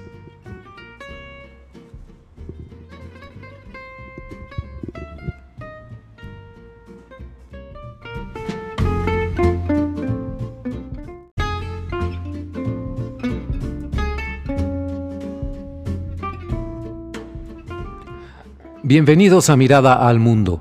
Yo soy Rogelio Ríos Herrán, periodista de Monterrey, México. Y hoy quiero compartir una reflexión que hice en torno a un viaje muy reciente. La he titulado Un viaje a San Antonio. Comenzamos. Tuve oportunidad de viajar con la familia y amigos a San Antonio, Texas, en Estados Unidos, durante el fin de semana en el que se celebró allá en ese país el Mother's Day, o Día de las Madres. Fui con la curiosidad de regresar a una ciudad muy querida, a la cual trato de ir con frecuencia, después de una larga pausa por la pandemia de COVID-19, a ver qué encontraba de nuevo. Bueno, aquí van mis impresiones así, abuelo de pájaro. Número uno, de inmediato me sigue sorprendiendo que la ciudad de San Antonio no detiene su crecimiento ni descuida lo que ya ha crecido. En tres años de ausencia, sus autoridades construyeron pasos a desnivel, conexiones y nuevos fraccionamientos urbanos a lo largo de las vías 410, la Interestatal 10 y la Interestatal 35 o I-35 como se le conoce. El tráfico intenso del rush hour, la hora del tráfico, se sigue acumulando por supuesto, pero ni de lejos. Es el atolladero que padecemos en Monterrey, México, una ciudad tan grande como San Antonio, pero que dejó de ampliar y desarrollar sus vialidades y red de transporte público desde hace años. Mientras los sanantonianos cuidan con esmero su ciudad, a los regiomontanos no nos escuchan las autoridades, no importa de qué color o partido político sean. Número 2. Desde que cruzamos la frontera por carretera, en Laredo, Texas, en el puente internacional Lincoln Juárez, percibimos ese mismo contraste. Las instalaciones del lado americano están completamente remodeladas. La atención a automovilistas y autobuses es ahora expedita, ágil, sin largas filas y adentro de sus oficinas con aire acondicionado. De hecho, la expedición del permiso de internación la pudimos hacer de anterior mano por internet, pagarla y simplemente confirmar el trámite en la ventanilla con el agente en turno. Ahora el permiso no se entrega en un papel aparte como se hacía antes, sino que se pone un sello en el pasaporte vigente, también como se hacía hace mucho tiempo. Número 3. Durante el camino entre Laredo y San Antonio, pudimos ver que en diferentes puntos, eh, Cotula, por ejemplo, se agregaron conexiones a la I-35 para entrar y salir a esa población o para conectar con otros caminos. De nuevo, el contraste con las carreteras mexicanas es inevitable y la verdad no salimos bien librados acá en México. Número 4. ¿Qué variedad de gente hay en San Antonio? Desde hace años, comentábamos en mi familia cuando hacíamos viajes a Texas que en la ciudad se observaban cambios, por ejemplo, empezó a aparecer por aquí y por allá el turbante, el velo, escuchábamos el acento coreano, hay una comunidad, por cierto, muy grande de coreanos en Monterrey, por eso lo reconocemos, y vemos pieles de muchos colores, así como lenguajes que no logro identificar todavía. Nuestros amigos tejanos nos dicen que eso se debe a la llegada constante de nuevas empresas a la ciudad, en el ramo de la aviación, por ejemplo, o la construcción de una planta hace años, hace no muchos años, de Toyota Motors, también en la ciudad. Y que los que llegan traen eh, pues niveles educativos altos y por supuesto buen poder adquisitivo. Número 5. Por lo menos en San Antonio, me cuesta trabajo identificar así de golpe por ejemplo, las preferencias políticas de las personas con las que convivo o platico. Pues la ciudad tejana, como todo centro urbano importante en los Estados Unidos, es un espacio más abierto a la tolerancia y a la diversidad política que las zonas rurales. Pensaba escuchar en los cafés discusiones o referencias que uno oye al paso. Eh, por decir un ejemplo, que a su actual gobernador Greg Abbott lo consideraran un ultraconservador y populista, como yo lo hago, que quiere cerrar por su cuenta la frontera con México y que posiblemente sea uno de los precandidatos presidenciales por su partido, el Partido Republicano, en el año 2024. Pero no escuché nada sobre él, nada. Bien merecido lo tiene, que sea así tal indiferencia por sus ideas y actitudes extremas anti-inmigrantes e intolerantes. Número 6, otro punto más.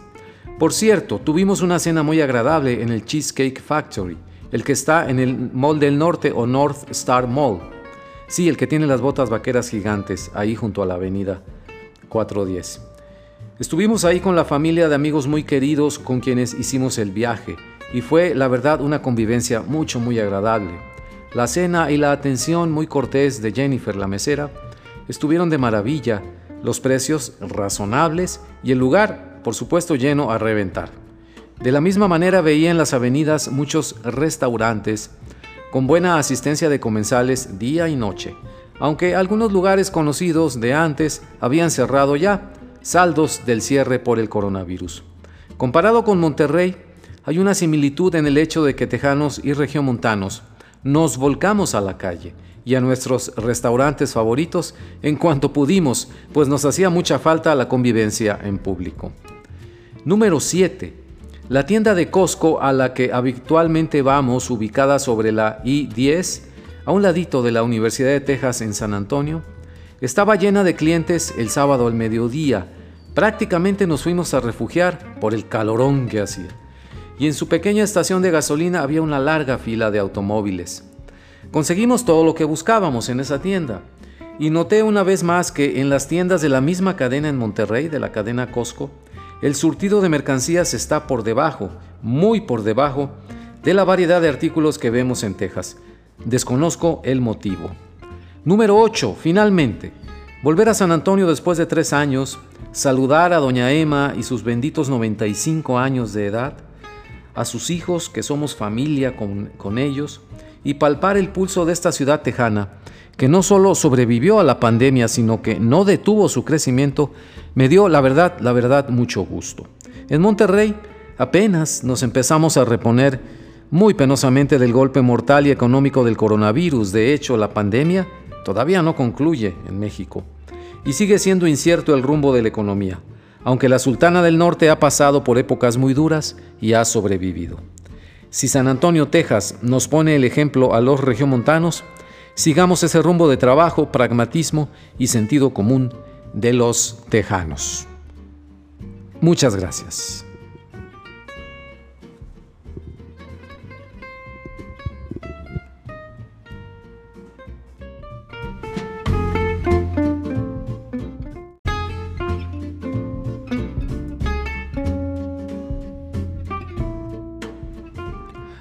Bienvenidos a Mirada al Mundo. Yo soy Rogelio Ríos Herrán, periodista de Monterrey, México y hoy quiero compartir una reflexión que hice en torno a un viaje muy reciente. La he titulado Un viaje a San Antonio. Comenzamos. Tuve oportunidad de viajar con la familia y amigos a San Antonio, Texas, en Estados Unidos, durante el fin de semana en el que se celebró allá en ese país el Mother's Day o Día de las Madres. Fui con la curiosidad de regresar a una ciudad muy querida, a la cual trato de ir con frecuencia, después de una larga pausa por la pandemia de COVID-19, a ver qué encontraba de nuevo. Bueno, aquí van mis impresiones así, abuelo de pájaro. Número uno, de inmediato me sigue sorprendiendo que la ciudad de San Antonio no detiene su crecimiento ni descuida lo que ya ha crecido. En tres años de ausencia, sus autoridades construyeron pasos a desnivel, conexiones y nuevos fraccionamientos urbanos a lo largo de las vías 410, la Interestatal 10 y la Interestatal 35 o I-35 como se le conoce. El tráfico intenso del rush hour, la hora del tráfico, se sigue acumulando por supuesto, pero ni de lejos. Es el atolladero que padecemos en Monterrey, México, una ciudad tan grande como San Antonio, pero que dejó de ampliar y desarrollar sus vialidades y red de transporte público desde hace años. Mientras los sanantonianos cuidan con esmero su ciudad, a los regiomontanos no nos escuchan las autoridades, no importa de qué color o partido político sean. Número 2. Desde que cruzamos la frontera por carretera, en Laredo, Texas, en el puente internacional Lincoln Juárez, percibimos ese mismo contraste. Las instalaciones del lado americano están completamente remodeladas. La atención a automovilistas y autobuses es ahora expedita, ágil, sin largas filas y adentro de sus oficinas con aire acondicionado.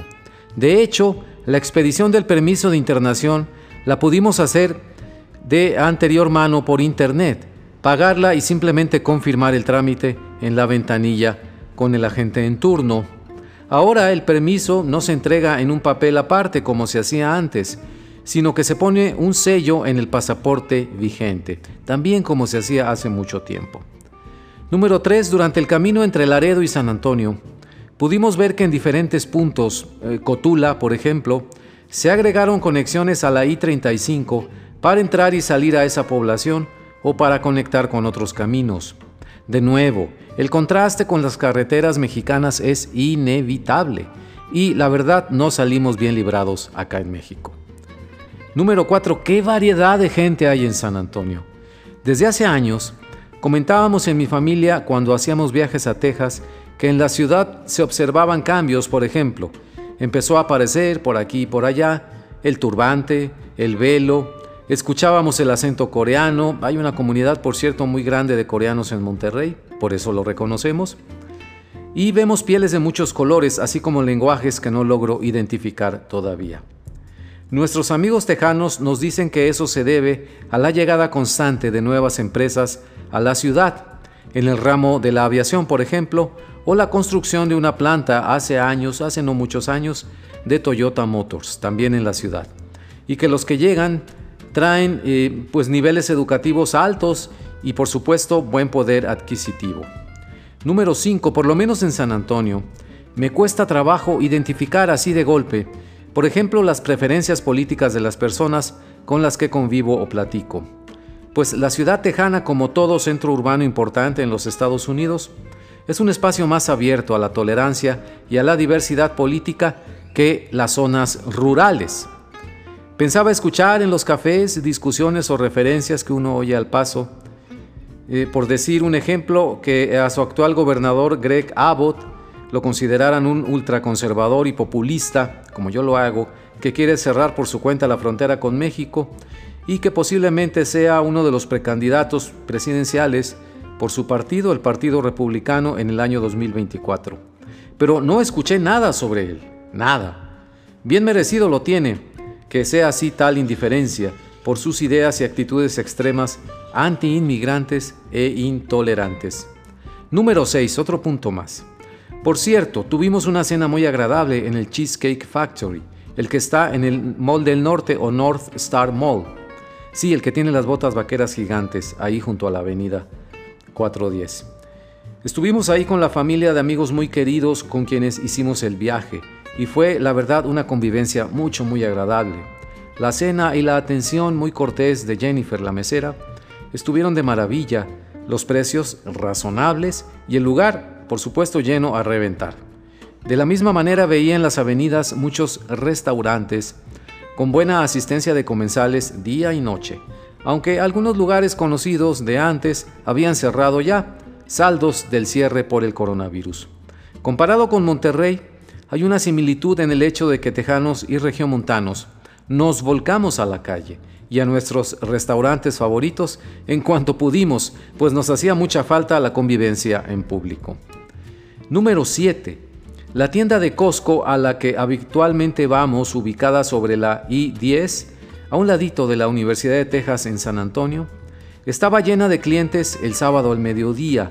Prácticamente nos fuimos a refugiar por el calorón que hacía. Y en su pequeña estación de gasolina había una larga fila de automóviles. Conseguimos todo lo que buscábamos en esa tienda. Y noté una vez más que en las tiendas de la misma cadena en Monterrey, de la cadena Costco, el surtido de mercancías está por debajo, muy por debajo, de la variedad de artículos que vemos en Texas. Desconozco el motivo.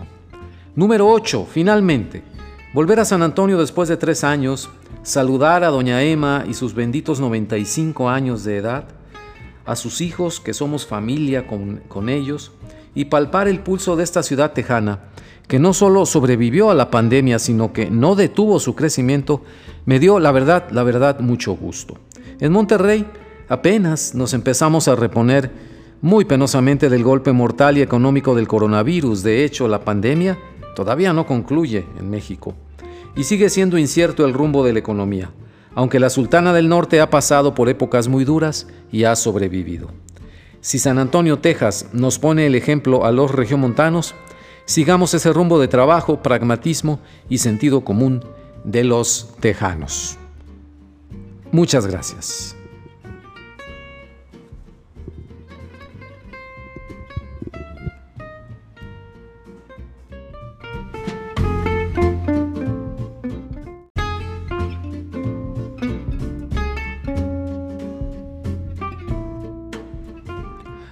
Bienvenidos a Mirada al Mundo. Yo soy Rogelio Ríos Herrán, periodista de Monterrey, México, y hoy quiero compartir una reflexión que hice en torno a un viaje muy reciente. La he titulado Un viaje a San Antonio. Comenzamos. Tuve oportunidad de viajar con la familia y amigos a San Antonio, Texas, en Estados Unidos, durante el fin de semana en el que se celebró allá en ese país el Mother's Day Día de las Madres fui con la curiosidad de regresar a una ciudad muy querida, a la cual trato de ir con frecuencia, después de una larga pausa por la pandemia de COVID-19, a ver qué encontraba de nuevo. Bueno, aquí van mis impresiones así, abuelo de pájaro. Número uno, de inmediato me sigue sorprendiendo que la ciudad de San Antonio no detiene su crecimiento ni descuida lo que ya ha crecido. En tres años de ausencia, sus autoridades construyeron pasos a desnivel, conexiones y nuevos fraccionamientos urbanos a lo largo de las vías 410, la Interestatal 10 y la Interestatal 35 o I-35 como se le conoce. El tráfico intenso del rush hour, la hora del tráfico, se sigue acumulando por supuesto, pero ni de lejos. Es el atolladero que padecemos en Monterrey, México, una ciudad tan grande como San Antonio, pero que dejó de ampliar y desarrollar sus vialidades y red de transporte público desde hace años. Mientras los sanantonianos cuidan con esmero su ciudad, a los regiomontanos no nos escuchan las autoridades, no importa de qué color o partido político sean. Número 2. Desde que cruzamos la frontera por carretera, en Laredo, Texas, en el puente internacional Lincoln Juárez, percibimos ese mismo contraste. Las instalaciones del lado americano están completamente remodeladas. La atención a automovilistas y autobuses es ahora expedita, ágil, sin largas filas y adentro de sus oficinas con aire acondicionado. De hecho, la expedición del permiso de internación la pudimos hacer de anterior mano por internet. Pagarla y simplemente confirmar el trámite en la ventanilla con el agente en turno. Ahora el permiso no se entrega en un papel aparte como se hacía antes, sino que se pone un sello en el pasaporte vigente, también como se hacía hace mucho tiempo. Número 3. Durante el camino entre Laredo y San Antonio, pudimos ver que en diferentes puntos, eh, Cotula, por ejemplo, se agregaron conexiones a la I-35 para entrar y salir a esa población o para conectar con otros caminos. De nuevo, el contraste con las carreteras mexicanas es inevitable y la verdad no salimos bien librados acá en México. Número 4. ¿Qué variedad de gente hay en San Antonio? Desde hace años, comentábamos en mi familia cuando hacíamos viajes a Texas que en la ciudad se observaban cambios, por ejemplo, empezó a aparecer por aquí y por allá el turbante, el velo, escuchábamos el acento coreano, hay una comunidad por cierto muy grande de coreanos en Monterrey, por eso lo reconocemos, y vemos pieles de muchos colores, así como lenguajes que no logro identificar todavía. Nuestros amigos tejanos nos dicen que eso se debe a la llegada constante de nuevas empresas a la ciudad, en el ramo de la aviación, por ejemplo, o la construcción de una planta hace años, hace no muchos años, de Toyota Motors, también en la ciudad. Y que los que llegan traen eh, pues niveles educativos altos y por supuesto buen poder adquisitivo. Número 5. Por lo menos en San Antonio, me cuesta trabajo identificar así de golpe por ejemplo, las preferencias políticas de las personas con las que convivo o platico. Pues la ciudad tejana, como todo centro urbano importante en los Estados Unidos, es un espacio más abierto a la tolerancia y a la diversidad política que las zonas rurales. Pensaba escuchar en los cafés discusiones o referencias que uno oye al paso. Eh, por decir un ejemplo, que a su actual gobernador Greg Abbott lo consideraran un ultraconservador y populista, como yo lo hago, que quiere cerrar por su cuenta la frontera con México y que posiblemente sea uno de los precandidatos presidenciales por su partido, el Partido Republicano, en el año 2024. Pero no escuché nada sobre él, nada.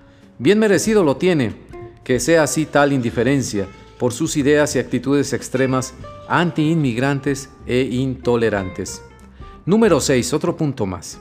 Por cierto, tuvimos una cena muy agradable en el Cheesecake Factory, el que está en el Mall del Norte o North Star Mall.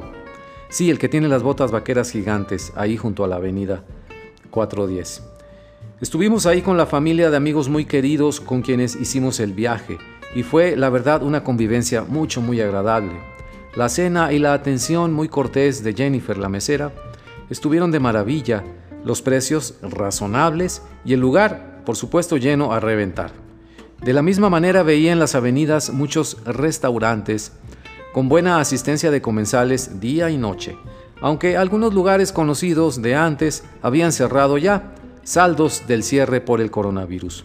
Comparado con Monterrey, hay una similitud en el hecho de que tejanos y regiomontanos nos volcamos a la calle y a nuestros restaurantes favoritos en cuanto pudimos, pues nos hacía mucha falta la convivencia en público. Número 7. La tienda de Costco a la que habitualmente vamos, ubicada sobre la I-10, a un ladito de la Universidad de Texas en San Antonio, estaba llena de clientes el sábado al mediodía. Prácticamente nos fuimos a refugiar por el calorón que hacía. Y en su pequeña estación de gasolina había una larga fila de automóviles. Conseguimos todo lo que buscábamos en esa tienda. Y noté una vez más que en las tiendas de la misma cadena en Monterrey, de la cadena Costco, el surtido de mercancías está por debajo, muy por debajo, de la variedad de artículos que vemos en Texas. Desconozco el motivo. Número 8. Finalmente, volver a San Antonio después de tres años, saludar a doña Emma y sus benditos 95 años de edad, a sus hijos, que somos familia con, con ellos, y palpar el pulso de esta ciudad tejana, que no solo sobrevivió a la pandemia, sino que no detuvo su crecimiento, me dio, la verdad, la verdad, mucho gusto. En Monterrey apenas nos empezamos a reponer muy penosamente del golpe mortal y económico del coronavirus. De hecho, la pandemia todavía no concluye en México y sigue siendo incierto el rumbo de la economía, aunque la Sultana del Norte ha pasado por épocas muy duras y ha sobrevivido. Si San Antonio, Texas, nos pone el ejemplo a los regiomontanos, sigamos ese rumbo de trabajo, pragmatismo y sentido común de los tejanos. Muchas gracias.